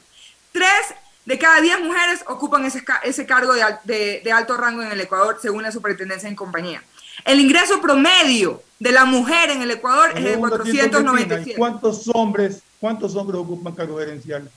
Yo estoy hablando solamente de lo, que... Pero, es que, es que cargos gerenciales, tres de cada diez mujeres, dices tú. Yo te diría que tres de cada 50 hombres ocupan un cargo gerencial. Bueno, entonces le voy a hablar sobre otro que se habla de mujer y hombre, relación de hombre y hombre. Ya, mujer, las mujeres, un cargo promedio, ingreso promedio del 2022, en enero. La mujer gana 497 dólares, promedio. ¿Pero promedio de qué? Pues de promedio, o sea, no, en, promedio, lo que gana la mujer según la superintendencia. No puedes poner promedio, tienes que poner equivalente al cargo. No, pero no, no. Si tú me dices que, escúchame un ratito nada más para que, para que tener clara la idea. Si yo digo que, que yo tengo un gerente de operaciones que gana 5 mil dólares y mañana se me va y haciendo a una mujer ese cargo, y en lugar de pegarle 5 mil dólares por el simple hecho de ser mujer, le digo, no, tú ganas 3 mil Ahí estamos hablando de algo concreto y claro. Ya, yo le voy a decir unas estadísticas que, lo, lo, puso el diario, que es el, el, sueldo promedio, así como dicen, el sueldo promedio en el Ecuador se gana 5 mil dólares, por ponerle un ejemplo, el sueldo promedio de la mujer gana 497 y el hombre gana 582. Eso sí se puede deber a muchos factores, entre ellos el diferente tipo de trabajo que hacen. Por ejemplo, el rango de trabajo. Pero lo que yo voy es que la desigualdad sí existe. No existe, me, lo estás diciendo ahí en números. ¿Cómo que no? O sea, la mujer gana casi 85 dólares menos que el hombre en promedio. No es que gana, es promedio, es promedio, porque también puede ser de que a lo mejor hayan más hombres trabajando que mujeres. no, no, porque el promedio se lo divide en la cantidad de personas que trabajan. Pues, por eso, pues, por eso, pues. O sea, eh, ya hay que ver también en qué, en qué rangos hay eh, una mayor ocupación de hombres o de mujeres. Pero en la experiencia que yo tengo, no conmigo, no en mis empresas, sino en general. Las experiencias que yo tengo es que las mujeres están trabajando en todos los sitios con, justo derecho, igual que los hombres, y ganan los sueldos acorde al cargo. yo no conozco una persona que sea gerenta de una empresa importante que esté ganando 1.500 dólares cuando ese cargo, cuando estaba un hombre, ganaba 10.000 dólares. yo no conozco eso. No conozco eso. Yo no sé, porque la gente normalmente no comparte lo que gana.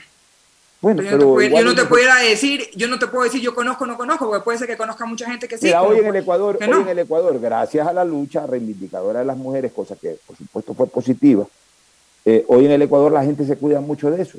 Hoy en el Ecuador la gente es menos discriminadora que en el pasado. Hoy la gente se cuida de no afectar eh, derechos humanos, no solamente hombres, mujeres, sino también a nivel de, de, de, poblaciones. O sea, entonces para, para eh, ti el Ecuador, para ti en el, para ti en el Ecuador, no, eh, el Ecuador el trato entre la mujer y el hombre es igual. O sea, hay equidad. No, no, no. En, en, no igualdad, porque igualdad somos distintos. Hay equidad. en temas generales sí. Lo único que no ha sido una mujer en este país es presidenta de la República porque no tiene los votos pues, para ser presidenta. O también hay que ponerla a la fuerza. nadie está hablando de ser presidenta. Pues, Estoy hablando de, las cosas comunes y corrientes de la casa. a ver, una mujer, una mujer. Las cosas comunes y corrientes las desarrollan las mujeres también en este país. Hemos tenido hace poco una comandante general de la policía que, a las mujeres ni siquiera, ni siquiera, se les ocurría eh, entrar a, a, formar parte de la Policía Nacional porque era entre comillas un trabajo de hombre. Mira, ahora en, en las Fuerzas Armadas, en la policía, hay mujeres que ascienden, que llegan a grados de coronel, que llegan a grados de general, que llegan a grados de comandancia. O sea, eh, ministras, ¿cuál es la ministra de gobierno en este momento? Unas mujeres. ¿Quién es la presidenta de la Asamblea en este momento? Unas mujeres. ¿Quién fue hasta hace poco una superintendenta de bancos? Unas mujeres. Nadie dice que no, nadie te está diciendo lo contrario. Lo que te estoy hablando. Las compañías, anda a las compañías y vas a ver que en las compañías, en general, en las empresas, eh, tú, tú, estás en el mundo del mercadeo. ¿Con quién hablas más? ¿Con hombres o con mujeres? Te aseguro que hablas más con mujeres. Manejan las partes de mercadeo, son ejecutivas, son las gerentas de, de mercadeo, de, de grandes empresas. O sea, perdóname, hoy la mujer tiene un espacio bien ganado. Yo, nadie, dice, nadie dice que no tenga espacio, nadie dice que estamos comenzando la lucha desde cero, pero igual todavía falta. Y, y es la sociedad, no son en las leyes. Yo creo que ahí nos estamos confundiendo y por eso estamos haciendo esta, esta conversación un poco más larga de lo que debería ser. Estamos, nadie está diciendo que las leyes son eh, discriminatorias, porque las leyes no, las leyes amparan al hombre como a la mujer en su igualdad. Lo que estamos hablando es en el trato, y eso sí existe, porque la parte social, la parte social, que eso ahí no se lo va a cambiar con leyes, eso se lo, se, lo cambia con educación, se lo, se lo, cambia con ejemplo, se lo cambia con protestas pacíficas, la educación de que veamos a las mujeres en espacios, porque, por ejemplo, Alfonso, y te lo digo porque yo soy mujer y yo lo vivo a diario, tú hablas mucho de, por ejemplo, del orgulloso y te lo agradezco que estás en mi trabajo, pero tú no sabes si no es todos los días, cada vez que yo veo a alguien, lo que me dicen a mí, cuidado te deja tu marido, cuidado se cansa, ¿cómo puedes estar viajando es, cuidado te pone los cachos? Y yo me acuerdo que cuando tú viajabas por trabajo que venías a Quito y todo, a, ti yo, creo que a ti nadie te decía, oye, cuidado tu mujer te va a dejar y te va a poner los cachos. Las mujeres sí tenemos que aguantar a esos comentarios machistas y que, y que de una forma u otra sentimos que, ay, yo me tengo que quedar en mi casa para que mi esposo pueda ser exitoso. Tú siempre traes a colación este tipo de cosas que te pasan más en lo personal que en lo, que en lo profesional. Sí, porque yo puedo hablar de, eso. ya te voy a preguntar algo en lo personal. ¿A ti, a ti se te acerca alguien, de, un, tipo que está parado en la esquina a decirte eso? No, no creo, que se te, no creo que se te acerque un tipo parado en la esquina que no conoces a, hacerte ese tipo de comentarios. ¿Quién está haciendo esos comentarios? Tus propios amigos, pues. Ponlos en su puesto, pues, y se acabó el cuento. Pues. No se trata solamente de mis amigos, pues. se trata de los conocidos, se trata de la sociedad. Pues, obviamente, el que está en la esquina no, no sabe, el, el, que está en la esquina obviamente no sabe que soy yo, pero el que está en la esquina, cuando yo ando pasando sola, sí me puede pegar un, un, un buen, ¿cómo se llama? ¿Qué? Nada, eh, no te pega nada. No te pega nada. tú sabes, tú, sabes más que yo. O sea, tú sabes más lo que yo, lo que vivimos, lo que vivo yo. Ni siquiera yo, no, puedo decir lo que viven las mujeres en general. No, exageremos la Alfonso, Alfonso, hasta el día en que no entendamos que Latinoamérica este es, machista, no vamos a cambiar y no vamos a salir adelante escúchame, de eso. Escúchame una cosa, porque se está creando un serio problema. Una cosa es la reivindicación por, por los espacios que bien lo han ganado las mujeres. Otra cosa es que también dentro de las mujeres hay grupos de personas, de nuevas generaciones especialmente, y de medianas generaciones también, o ya de generaciones eh, eh, no tan modernas o no tan contemporáneas, que están enfrascadas en este tema. Bueno, ¿sabes, Alfonso, ¿sabes lo que queremos hacer? ¿Sabes lo que queremos hacer? Un ratito, un ratito, escúchame un ratito. No, déjame hablar un ratito, por favor. Estoy, es que has hablado todo el programa. bueno, entonces conduce todo el programa. Pues ya. Sí, pues, o sea, estoy, estoy exponiendo una idea, estamos al aire, estoy exponiendo una idea y me interrumpes a cada rato. Me interrumpes a cada rato. Me interrumpes a mí, yo no puedo, ni siquiera puedo finalizar mi idea porque tú me interrumpiste porque no estabas de acuerdo. Has hablado y has hablado y has hablado y reivindicas y reivindicas. No, ¿sabes lo que deberíamos hacer? La próxima vez que hablemos de este tema, invitemos a más mujeres a hablar del tema, no solo a mí, para ver otras partes. Sí, porque la mujer es la que puede hablar de este tema también. Es que nadie está hablando mal, eh, nadie está hablando en contra de las mujeres, pero tampoco podemos caer en exageraciones hoy en día. Y, y ahora sí termino la idea. Uno hace una opinión inmediatamente de cualquier cosa, de, de cualquier tema y salen, insultan y a uno lo tratan de imbécil y de animal, eh, usando un vocabulario soez en, en, muchas ocasiones. Y cuando uno medio contesta, sale toda esta corriente de gente que le está faltando el respeto a una mujer y todo este tipo de cosas. O sea, ¿hasta cuándo también hay que permitir el exceso de agresividad de un grupo de mujeres que además no representan a la gran masa de mujeres en el país? Porque la gran masa de mujeres en el país no anda pendiente de este tipo de cosas. No andan pendientes de este tipo de cosas. La mujer que vive en el campo, la mujer que vive en, los sectores marginales, la propia mujer que está ocupada en sus tareas eh, habituales, eh, no está preocupada de este tipo de cosas. La mayor cantidad de gente, de mujeres, está preocupada en trabajar, en desarrollar su actividad profesional. Y bueno, por supuesto, siempre van a estar a favor de que se consoliden los espacios de avance por parte de la mujer. Pero también existen una serie de gente agresiva, a esa es la gente a la que yo me refiero, a la gente agresiva, a la gente que solamente anda viendo eh, en cualquier cosa una temática para crear problemas o divisiones o conflictos entre hombres y mujeres. Y este país necesita unidad.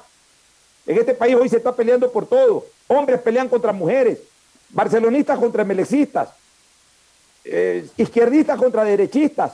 Todo el mundo se pelea y todo el mundo se insulta. Por eso es que este país está como está país totalmente desunido. Y caldo de cultivo perfecto para la delincuencia por esta razón. No sé si Gustavo González, que debe estar todavía conectado, disculpa que casi no te hemos dado paso, Gustavo, para este tema, pero ya lo concentramos mucho entre Cristina y yo. Eh, porque bueno, ella tiene su posición y yo se la respeto. Yo también tengo la mía. Yo también tengo la mía. Adelante, Gustavo. Sí, Alfonso, eh, mi querida Cristina, déjame decirte algo, que yo soy un mal voto en, estos temas porque yo provengo de una familia con profundas características de un feminismo muy fuerte. Es decir, los González Álava, mis tíos y mi padre fueron 18 hermanos, pero las mujeres de mi casa son mujeres muy fuertes. De hecho, en la casa de mis padres, mi viejo le entregaba la plata que hacía a mi mamá y ella era la que manejaba el presupuesto, le dejaba para su Chesterfield y punto. Tanto fue así que yo repliqué eso en mi hogar y entonces yo todo lo que gano va a la cuenta de mi mujer. Ella, 35 años de matrimonio, es la que me daba para una cajetilla de Malboro o para que me vaya al estadio o para que me tome una cerveza y un ceviche con alguien.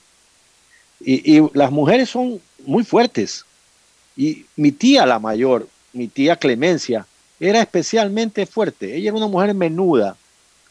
Eh, yo le tenía muchísimo aprecio porque ella siempre pasaba en el mes de abril por la hacienda, el recreo, por la hacienda, eh, eh, el, cielo, la hacienda de mis padres, porque llegaba terminando el invierno, cuando las aguas, ustedes saben, llegan a mil o se meten en un barril.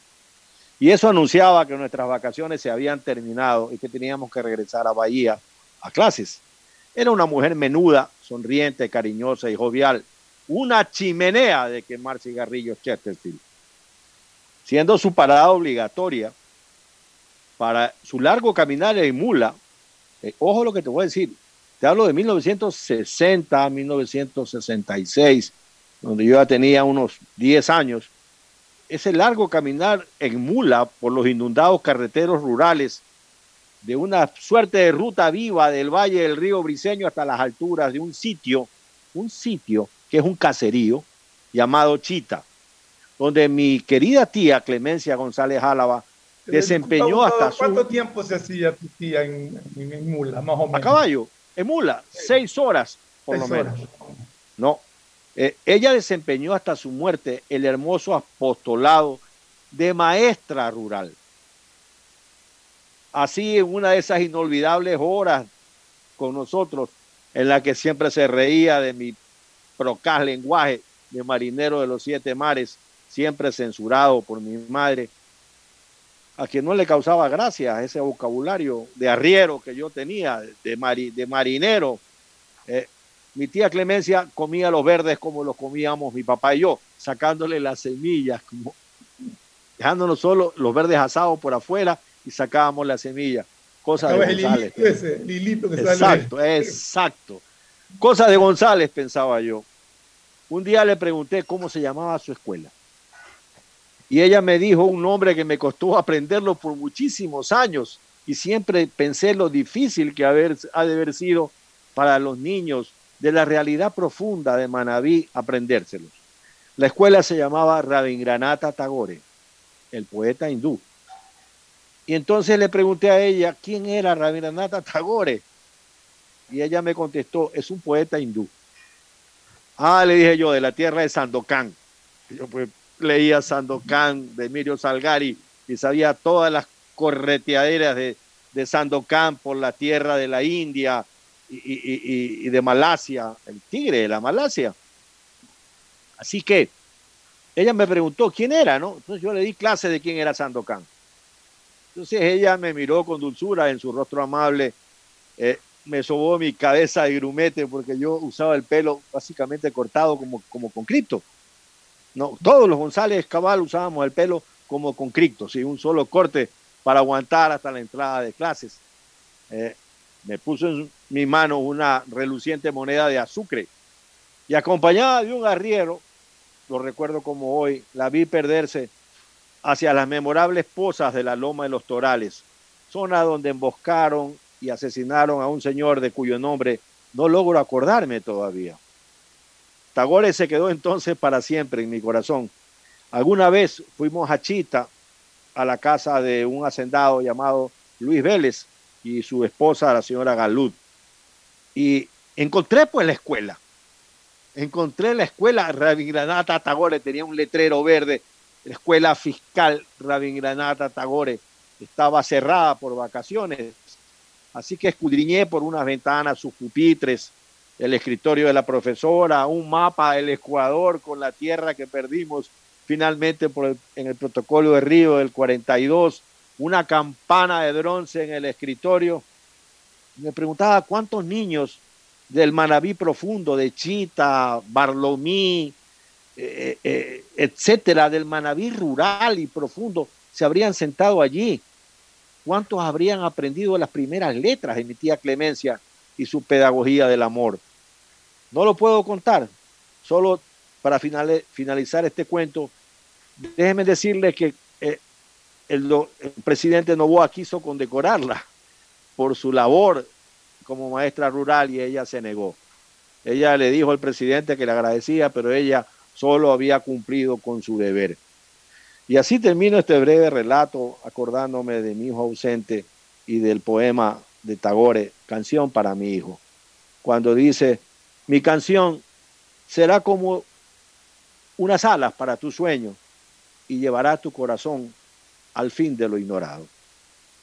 Bueno, muy bien, Gustavo, muy, muy interesante lo que acabas de decir. ¿Algún comentario final, Cristina? Ya para irnos a la segunda pausa. No, todo bien. Ya, bueno, nos vamos entonces a una recomendación comercial. Retornamos ya para el segmento deportivo, hay que hablar de Copa Libertadores. Volvemos. Auspician este programa.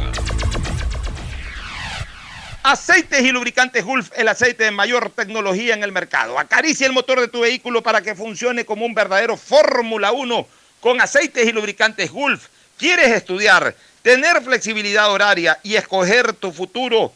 En la Universidad Católica Santiago de Guayaquil trabajamos para el progreso en educación, ofreciendo cada día la mejor calidad y para ello estamos a un clic de distancia. Escoge la carrera de tu vocación. Puede ser marketing, administración de empresas, emprendimiento e innovación social, turismo, contabilidad y auditoría, trabajo social y también derecho.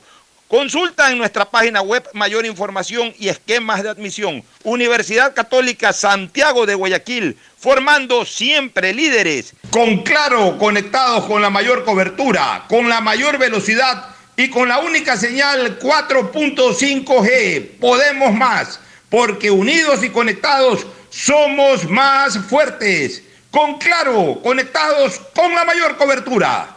En Banco Guayaquil no solo te estamos escuchando, estamos trabajando permanentemente para hacer cada una de tus sugerencias, porque lo mejor de pensar menos como banco y más como tú es que lo estamos haciendo juntos. Banco Guayaquil, primero tú. Devolver sonrisas a niñas, niños y adultos con labio leporino o paladar fisurado es transformar las vidas de familias enteras. Y esa es nuestra prioridad. La Prefectura del Guayas, junto a Global Smile y el Hospital León Becerra, brinda atención médica integral a cientos de personas con labio leporino o paladar fisurado a través de operaciones gratuitas. Si conoces algún caso, contáctanos al 099-549-9150. Prefectura del Guayas. Estamos en la hora del pocho. En la hora del pocho presentamos Deportes, Deportes.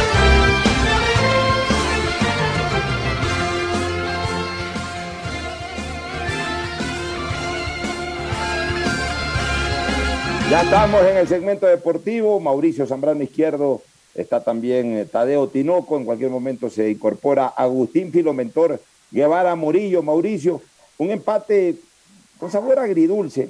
El resultado en general es bueno. Lo agridulce lo da el hecho de que Barcelona ayer tuvo en el último minuto eh, la opción de ganar el partido a través de un penalti, que desgraciadamente lo marró Garcés, pero a quien yo no lo condeno por muchas cosas. En primer lugar, porque no es fácil eh, eh, o, no es algo realmente digno de ignorar el hecho de que haya asumido la responsabilidad. Ese tipo de acciones generan una presión enorme. Y Garcés la asumió.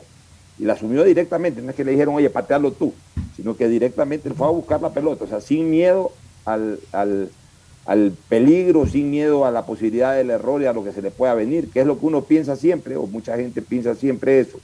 Si me lo como, ¿qué va a pasar? ¿Qué me van a decir? Etcétera. No, Garcés fue, cogió la pelota, la puso y siempre se perfiló como el hombre que iba a ejecutar la pena máxima.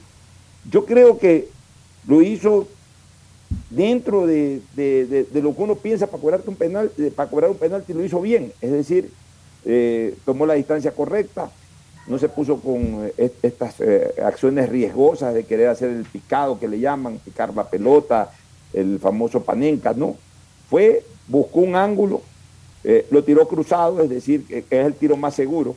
Cuando tú eres derecho tiras a la izquierda, cuando tú eres izquierdo tiras a la derecha. El tiro cruzado es el tiro más seguro en los penales. El único riesgo en el tiro cruzado es que se te abra la pelota como le ocurrió ayer a Garcés. Ahí eh, eh, los super especialistas dicen que el mejor tiro es a media altura o, abajito del travesaño por el centro, porque el arquero siempre se tira a un lado. Eh, pero muchos cobradores prefieren esquinar la pelota. De hecho, Garcés lo mandó a volar por el otro lado al arquero.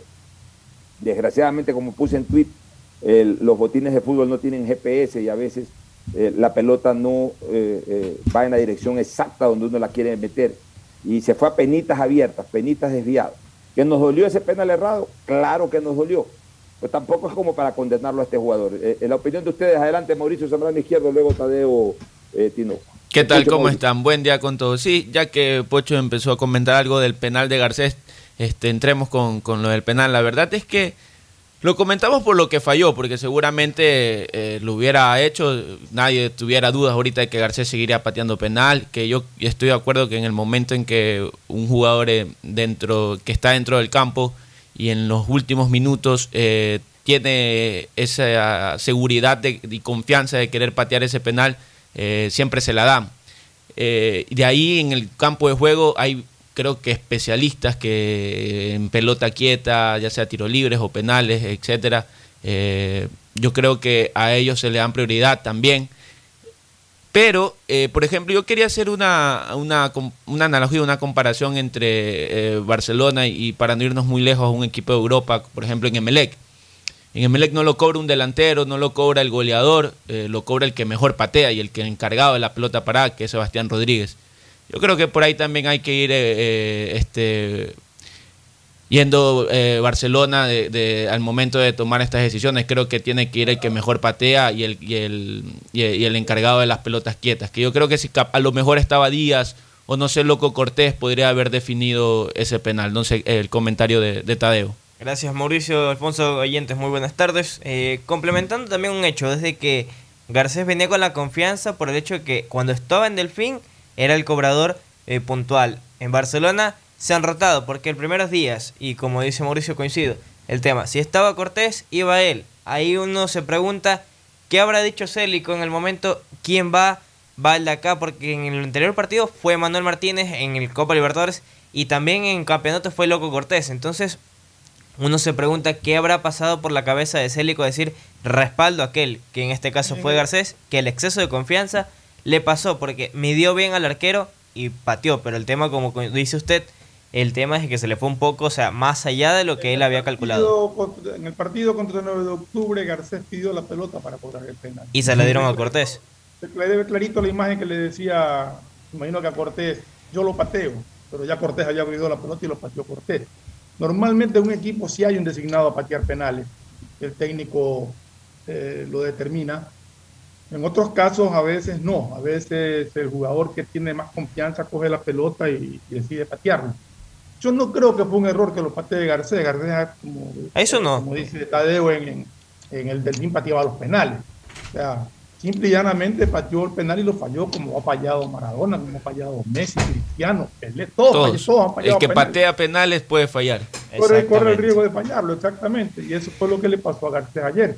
Y nos centramos en, en, que, en que Garcés falló el penal eh, y no decimos nada de el, la tapada providencial de, de, en el último minuto, que le hubiera podido costar a Barcelona la derrota.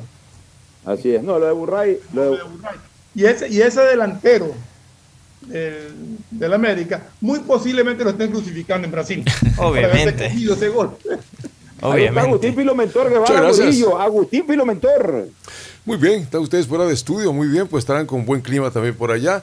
Pero acá nosotros estamos ya con una cantidad de fútbol, ¿no? Hablamos también de Copa Sudamericana. Sí, más tarde. Habrá una cantidad de partidos de Copa Sudamericana.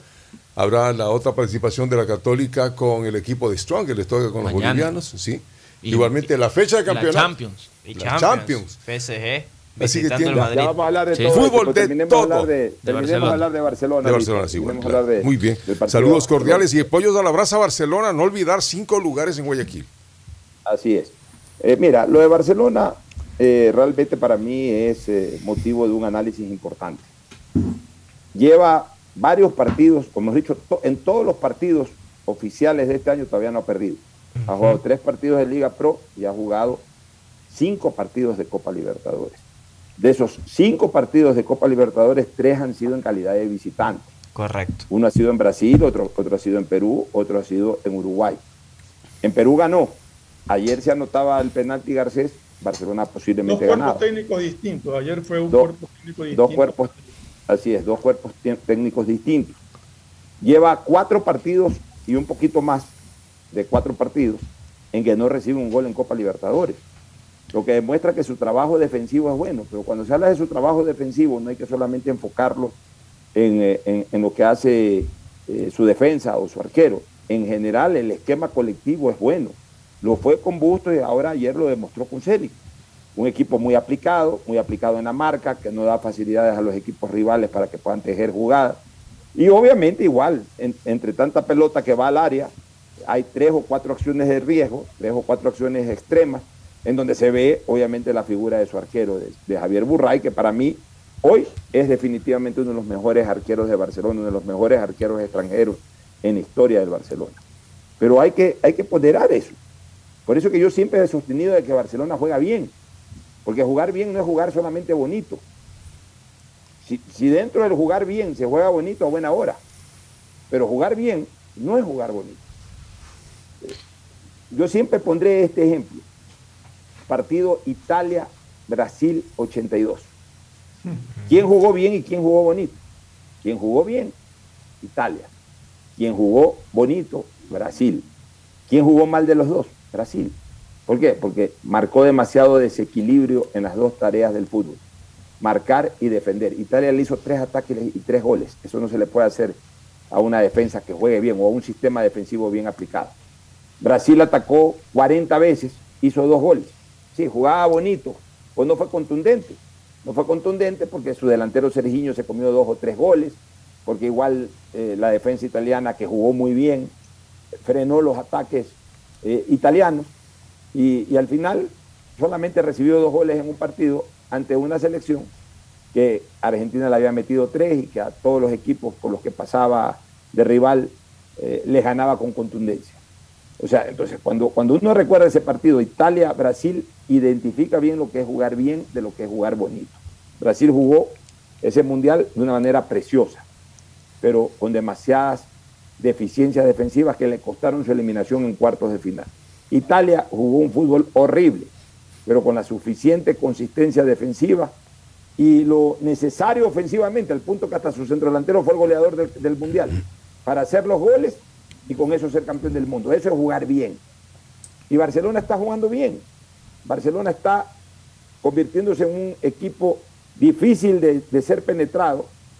Eh, es difícil hacer un gol al Barcelona, al punto que lleva cuatro partidos y pico sin recibir un gol en Copa Libertadores. Y en, general tiene solo dos goles recibidos, nueve marcados. Ya, exactamente. Y en campeonato recién le pudieron hacer, le pudieron hacer el primer gol de penalti en el tercer partido y cerca del final del partido. O sea que casi tres partidos sin recibir un gol. Y ofensivamente está haciendo lo necesario, está generando jugadas, creando jugadas, está haciendo pocos goles, pero con esos goles está saliendo adelante. Ayer se falló un penalti, como bien dijo Fernando, cualquiera lo puede fallar. ¿Qué pasará en la vuelta? Yo creo que América de, Minas Gerais seguirá siendo un rival difícil, sin, el, sin la presión de salir a ganar eh, como, como generalmente la tienen los locales, más aún a sabiendas de que tampoco perdido de que empató. Viene con confianza el Atlético igual de, haber remontado. Va, a esperarlo al Barcelona. Eh, de visitante, va a al Barcelona, lo va a tratar de, de cercar al Barcelona y, como todo equipo brasileño, pues siempre tendrá eh, alternativas ofensivas importantes de contragolpe o de buenas tejidas que terminen en gol. O sea, la serie no está para nada definida. Yo diría, hoy que esta serie mantiene un equilibrio total de 50% de posibilidades para cada uno. No es que porque Barcelona sacó el empate y ya Barcelona viene ahora de local y va a tener 70-30, no. 50% cada uno. Si Barcelona ayer ganaba, si hacía ese gol Garcés, las posibilidades de Barcelona subían a un 70-75%. Pero con el empate a cero, yo veo cerrada todavía esta serie, eh, eh, veo, veo, digamos, eh, cerrada la serie, cerrada en cuanto a que cualquiera de los dos puede ganarla y, abierta la posibilidad para ambos en porcentajes exactamente igual. Vámonos a una pausa y al retorno para entrar de lleno con, el material eh, de lo que se viene, Copa Libertadores, Champions y también hablar algo ya de la, liga, de la fecha venidera. Pausa y volvemos. El siguiente es un espacio publicitario apto para todo público. Devolver sonrisas a niñas, niños y adultos con labio leporino o paladar fisurado es transformar las vidas de familias enteras. Y esa es nuestra prioridad. La Prefectura del Guayas, junto a Global Smile y el Hospital León Becerra, brinda atención médica integral a cientos de personas con labio leporino o paladar fisurado a través de operaciones gratuitas. Si conoces algún caso, contáctanos al 099-549-9150. Prefectura del Guayas. Con Claro, conectados con la mayor cobertura, con la mayor velocidad y con la única señal 4.5G, podemos más porque unidos y conectados somos más fuertes. Con Claro, conectados con la mayor cobertura. En el gobierno del encuentro lo que se promete se cumple. Vacunamos a 9 millones de ecuatorianos en 100 días. Aumentamos el salario básico.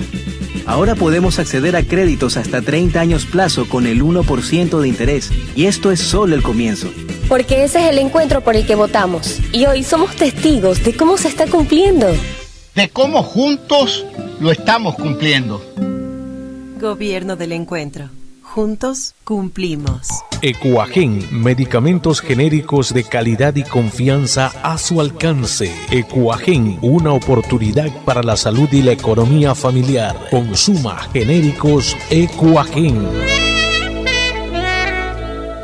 Con Claro, conectados con la mayor cobertura, con la mayor velocidad y con la única señal 4.5G podemos más, porque unidos y conectados somos más fuertes con Claro, conectados con la mayor cobertura. El progreso y bienestar para ti y tu familia va porque va, va porque va. Aunque la conectividad no es de nuestra competencia, el desarrollo humano de todos sí es de nuestra incumbencia. Más de 600.000 guayasenses beneficiados con Internet gratuito en una primera etapa. Más de 28.000 personas cuentan ya con acceso a formación y capacitación tecnológica gratuita. Y más de 20.000 niñas y niños se beneficiarán del programa de mejora de la calidad educativa rural Prefectura del Guayas. Susana González. Hello, soy George Washington, el apuesto hombre del billete de un dólar. Tengo un mensaje para ti. Estas vacaciones dale un descanso al dinero en efectivo y utiliza Pacificar. Así podrás visitar bathrooms, digo baños, y disfruta del rafting, el canopy y, obviously, la melcocha. Porque con Pacificar todos nos merecemos unas vacaciones, hasta el dinero en efectivo. Difiere tus consumos con Pacificar. Aprovecha dos meses de gracia y participa en el sorteo de órdenes de hospedaje. Pacificar, historias que vivir. Banco del Pacífico. Thank you, Pacificar. El progreso y bienestar para ti y tu familia va porque va, va porque va. Son más de 30.000 guayasenses ya capacitados por medio de nuestro programa Guayas Tech de Prefectura del Guayas. Con cursos gratuitos potenciamos tus destrezas y habilidades para el desarrollo de tu emprendimiento. Inscríbete ahora en www.guayastech.edu.es. Aunque la conectividad no es de nuestra competencia, el desarrollo humano de todos sí es de nuestra incumbencia. Prefectura del Guayas. Susana González Prefecta. En el gobierno del encuentro lo que se promete se cumple. Vacunamos a 9 millones de ecuatorianos en 100 días. Aumentamos el salario básico. Ahora podemos acceder a créditos hasta 30 años plazo con el 1% de interés. Y esto es solo el comienzo. Porque ese es el encuentro por el que votamos. Y hoy somos testigos de cómo se está cumpliendo. De cómo juntos lo estamos cumpliendo. Gobierno del encuentro. Juntos cumplimos. Detrás de cada profesional hay una gran historia. Aprende, experimenta y crea la tuya. Estudia a distancia en la Universidad Católica Santiago de Guayaquil. Contamos con las carreras de marketing, administración de empresa, emprendimiento e innovación social, turismo, contabilidad y auditoría, trabajo social y derecho. Sistema de Educación a Distancia de la Universidad Católica Santiago de Guayaquil formando líderes siempre. Obras para todo Guayaquil. Se está realizando la reparación de 54.7 kilómetros de calles a través de nuestro plan de mantenimiento vial, que beneficiará a los sectores de Florida, Pascuales, La Prosperina y Mapasingue, mejorando así la movilidad de todos los peatones y vehículos del Distrito 2. La Fuerza de la Unión construye la nueva ciudad. Alcaldía de Guayaquil. Todos los niños y niñas, sin importar dónde vivan, merecen tener acceso a desarrollar disciplinas deportivas en cuerpo sano, mente sana. Prefectura del Guayas y Fe de Guayas. Invitan a niñas y niños guayaquileños de 5 a 17 años a sus cursos vacacionales gratuitos. Podrán entrenar natación, fútbol, ajedrez, defensa personal, baile deportivo y más. Inscríbelos ingresando a www.guayas.gov.es o en la planta baja de la prefectura. Prefectura del Guayas. Susana González, prefecta. Con claro, conectados con la mayor cobertura,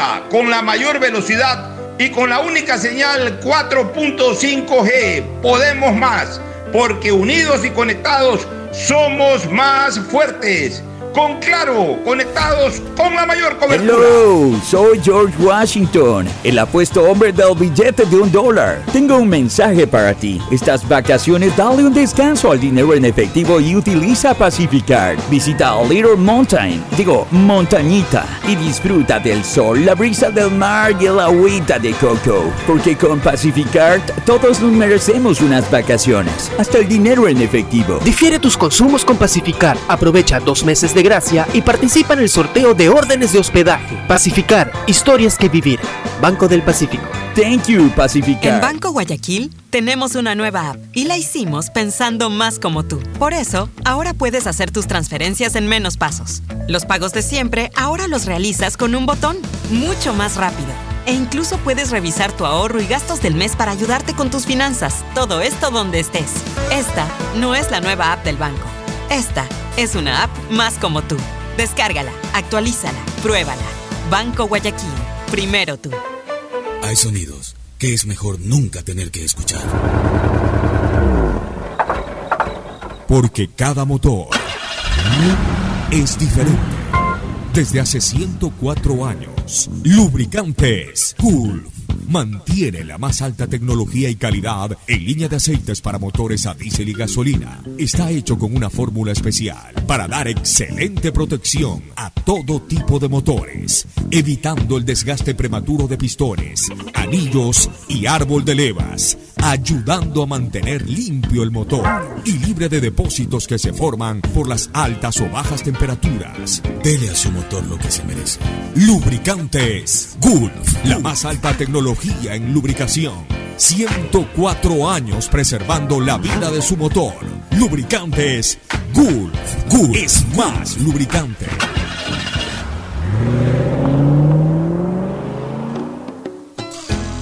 Fin del espacio publicitario. Usted está escuchando un programa de opinión, categoría O, apto para todo público.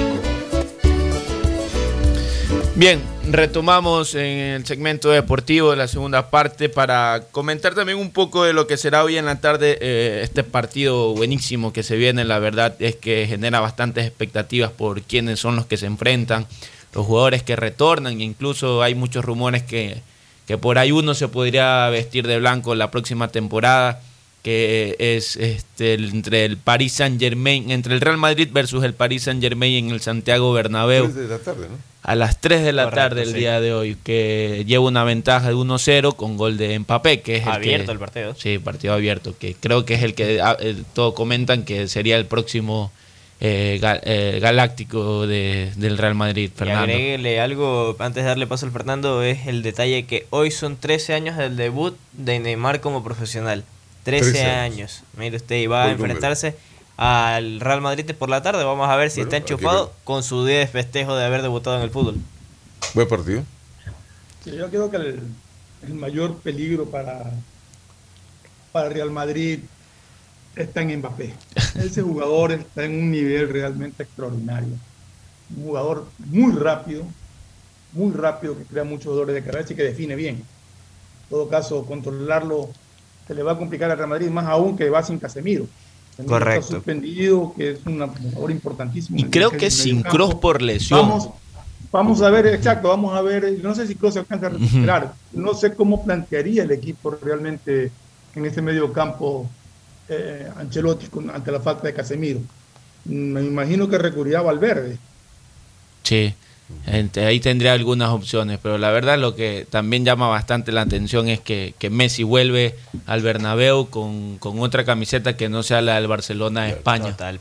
Entonces, de ahí el, el otro partido que, que también está a jugarse, pero que yo creo que es una serie liquidada ya, es el Sporting, el Manchester City versus el Sporting de Lisboa, que en- de visitante el Manchester goleó 5 a 0. Pues iba a decir, está terminado. sea, no tiene, no- yo no creo que tenga vuelta de ninguna manera. No, ese partido no. Oye, todos los estadios con aforo completo, ¿no?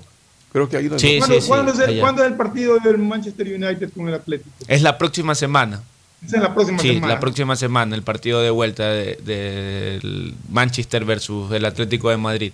De ahí, hoy también este un tema para, para todos los hinchas Hoy que día, también... juegan, hoy día juegan Liga Muchurruna. Sí, siete y media. Siete y media. Siete y media de la noche. Sí.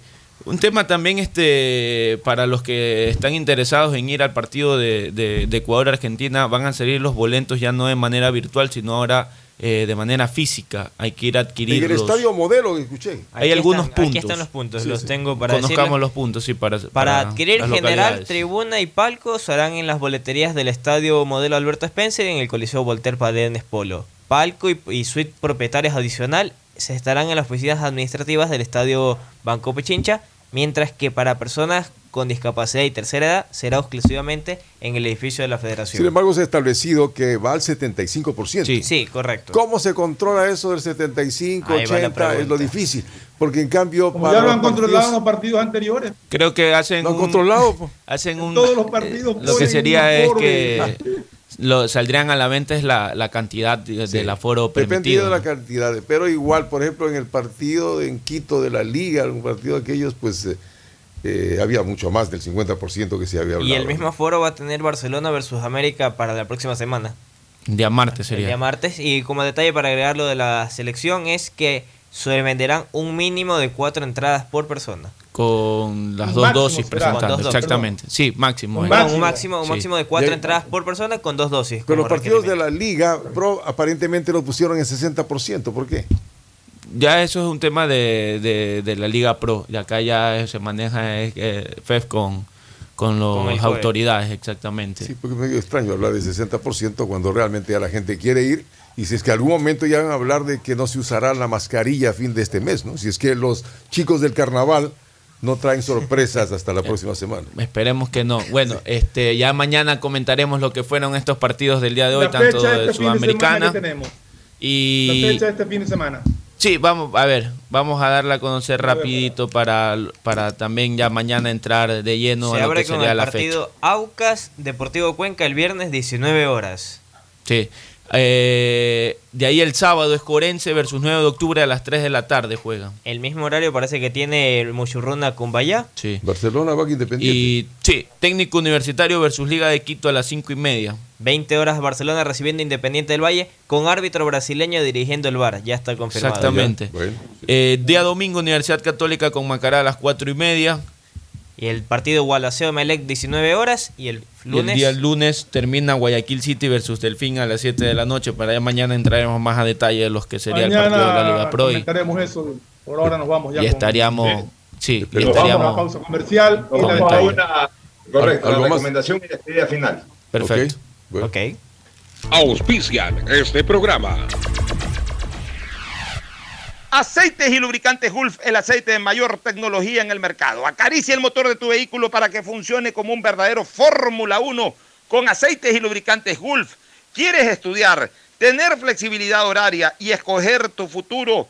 En la Universidad Católica Santiago de Guayaquil trabajamos para el progreso en educación, ofreciendo cada día la mejor calidad y para ello estamos a un clic de distancia. Escoge la carrera de tu vocación Puede ser marketing, administración de empresas, emprendimiento e innovación social, turismo, contabilidad y auditoría, trabajo social y también derecho.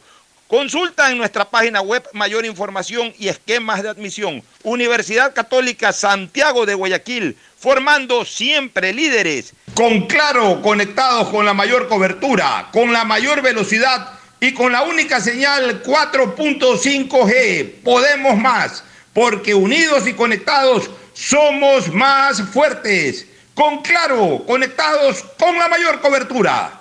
En Banco Guayaquil no solo te estamos escuchando, estamos trabajando permanentemente para hacer cada una de tus sugerencias, porque lo mejor de pensar menos como banco y más como tú es que lo estamos haciendo juntos. Banco Guayaquil, primero tú. Todos los niños y niñas, sin importar dónde vivan, merecen tener acceso a desarrollar disciplinas deportivas en cuerpo sano, mente sana. Prefectura del Guayas y Fe de Guayas invitan a niñas y niños guayaquileños de 5 a 17 años a sus cursos vacacionales gratuitos. Podrán entrenar natación, fútbol, ajedrez, defensa personal, baile deportivo y más. Inscríbelos ingresando a www.guayas.gov.es o en la planta baja de la prefectura. Prefectura del Guayas. Susana González, prefecta.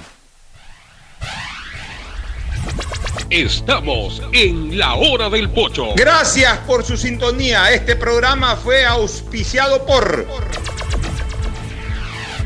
En Claro no hay solo smartphones, también hay una gran variedad de equipos para ti como parlantes y aspiradoras, monitores e impresoras, mini proyectores smartwatch y muchos equipos más. Si eres cliente Claro, llévatelos a 18 meses. En claro.com.es conectados podemos más. Aceites y lubricantes Gulf, el aceite de mayor tecnología en el mercado. Universidad Católica Santiago de Guayaquil y su plan de educación a distancia, formando siempre líderes. En Banco Guayaquil no solo te estamos escuchando, estamos trabajando permanentemente para hacer cada una de tus sugerencias, porque lo mejor de pensar menos como banco y más como tú es que lo estamos haciendo juntos. Banco Guayaquil, primero tú. Con claro, conectados con la mayor cobertura, con la mayor velocidad y con la única señal 4.5G podemos más, porque unidos y conectados somos más fuertes.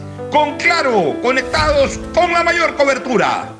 El progreso y bienestar para ti y tu familia va porque va, va porque va. Aunque la conectividad no es de nuestra competencia, el desarrollo humano de todos sí es de nuestra incumbencia. Más de 600.000 guayasenses beneficiados con Internet gratuito en una primera etapa. Más de 28.000 personas cuentan ya con acceso a formación y capacitación tecnológica gratuita. Y más de 20.000 niñas y niños se beneficiarán del programa de mejora de la calidad educativa rural, Prefectura del Guayas. Susana González, prefecta.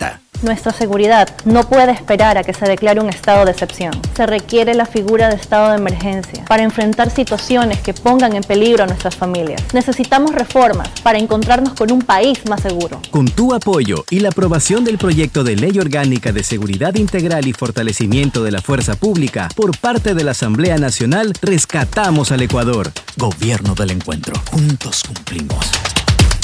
Hello, soy George Washington, el apuesto hombre del billete de un dólar. Tengo un mensaje para ti. Estas vacaciones dale un descanso al dinero en efectivo y utiliza Pacificard. Visita Little Mountain, digo, montañita, y disfruta del sol, la brisa del mar y el agüita de coco. Porque con Pacificard todos nos merecemos unas vacaciones, hasta el dinero en efectivo. Difiere tus consumos con Pacificar. Aprovecha dos meses de gracia y participa en el sorteo de órdenes de hospedaje. Pacificar, historias que vivir.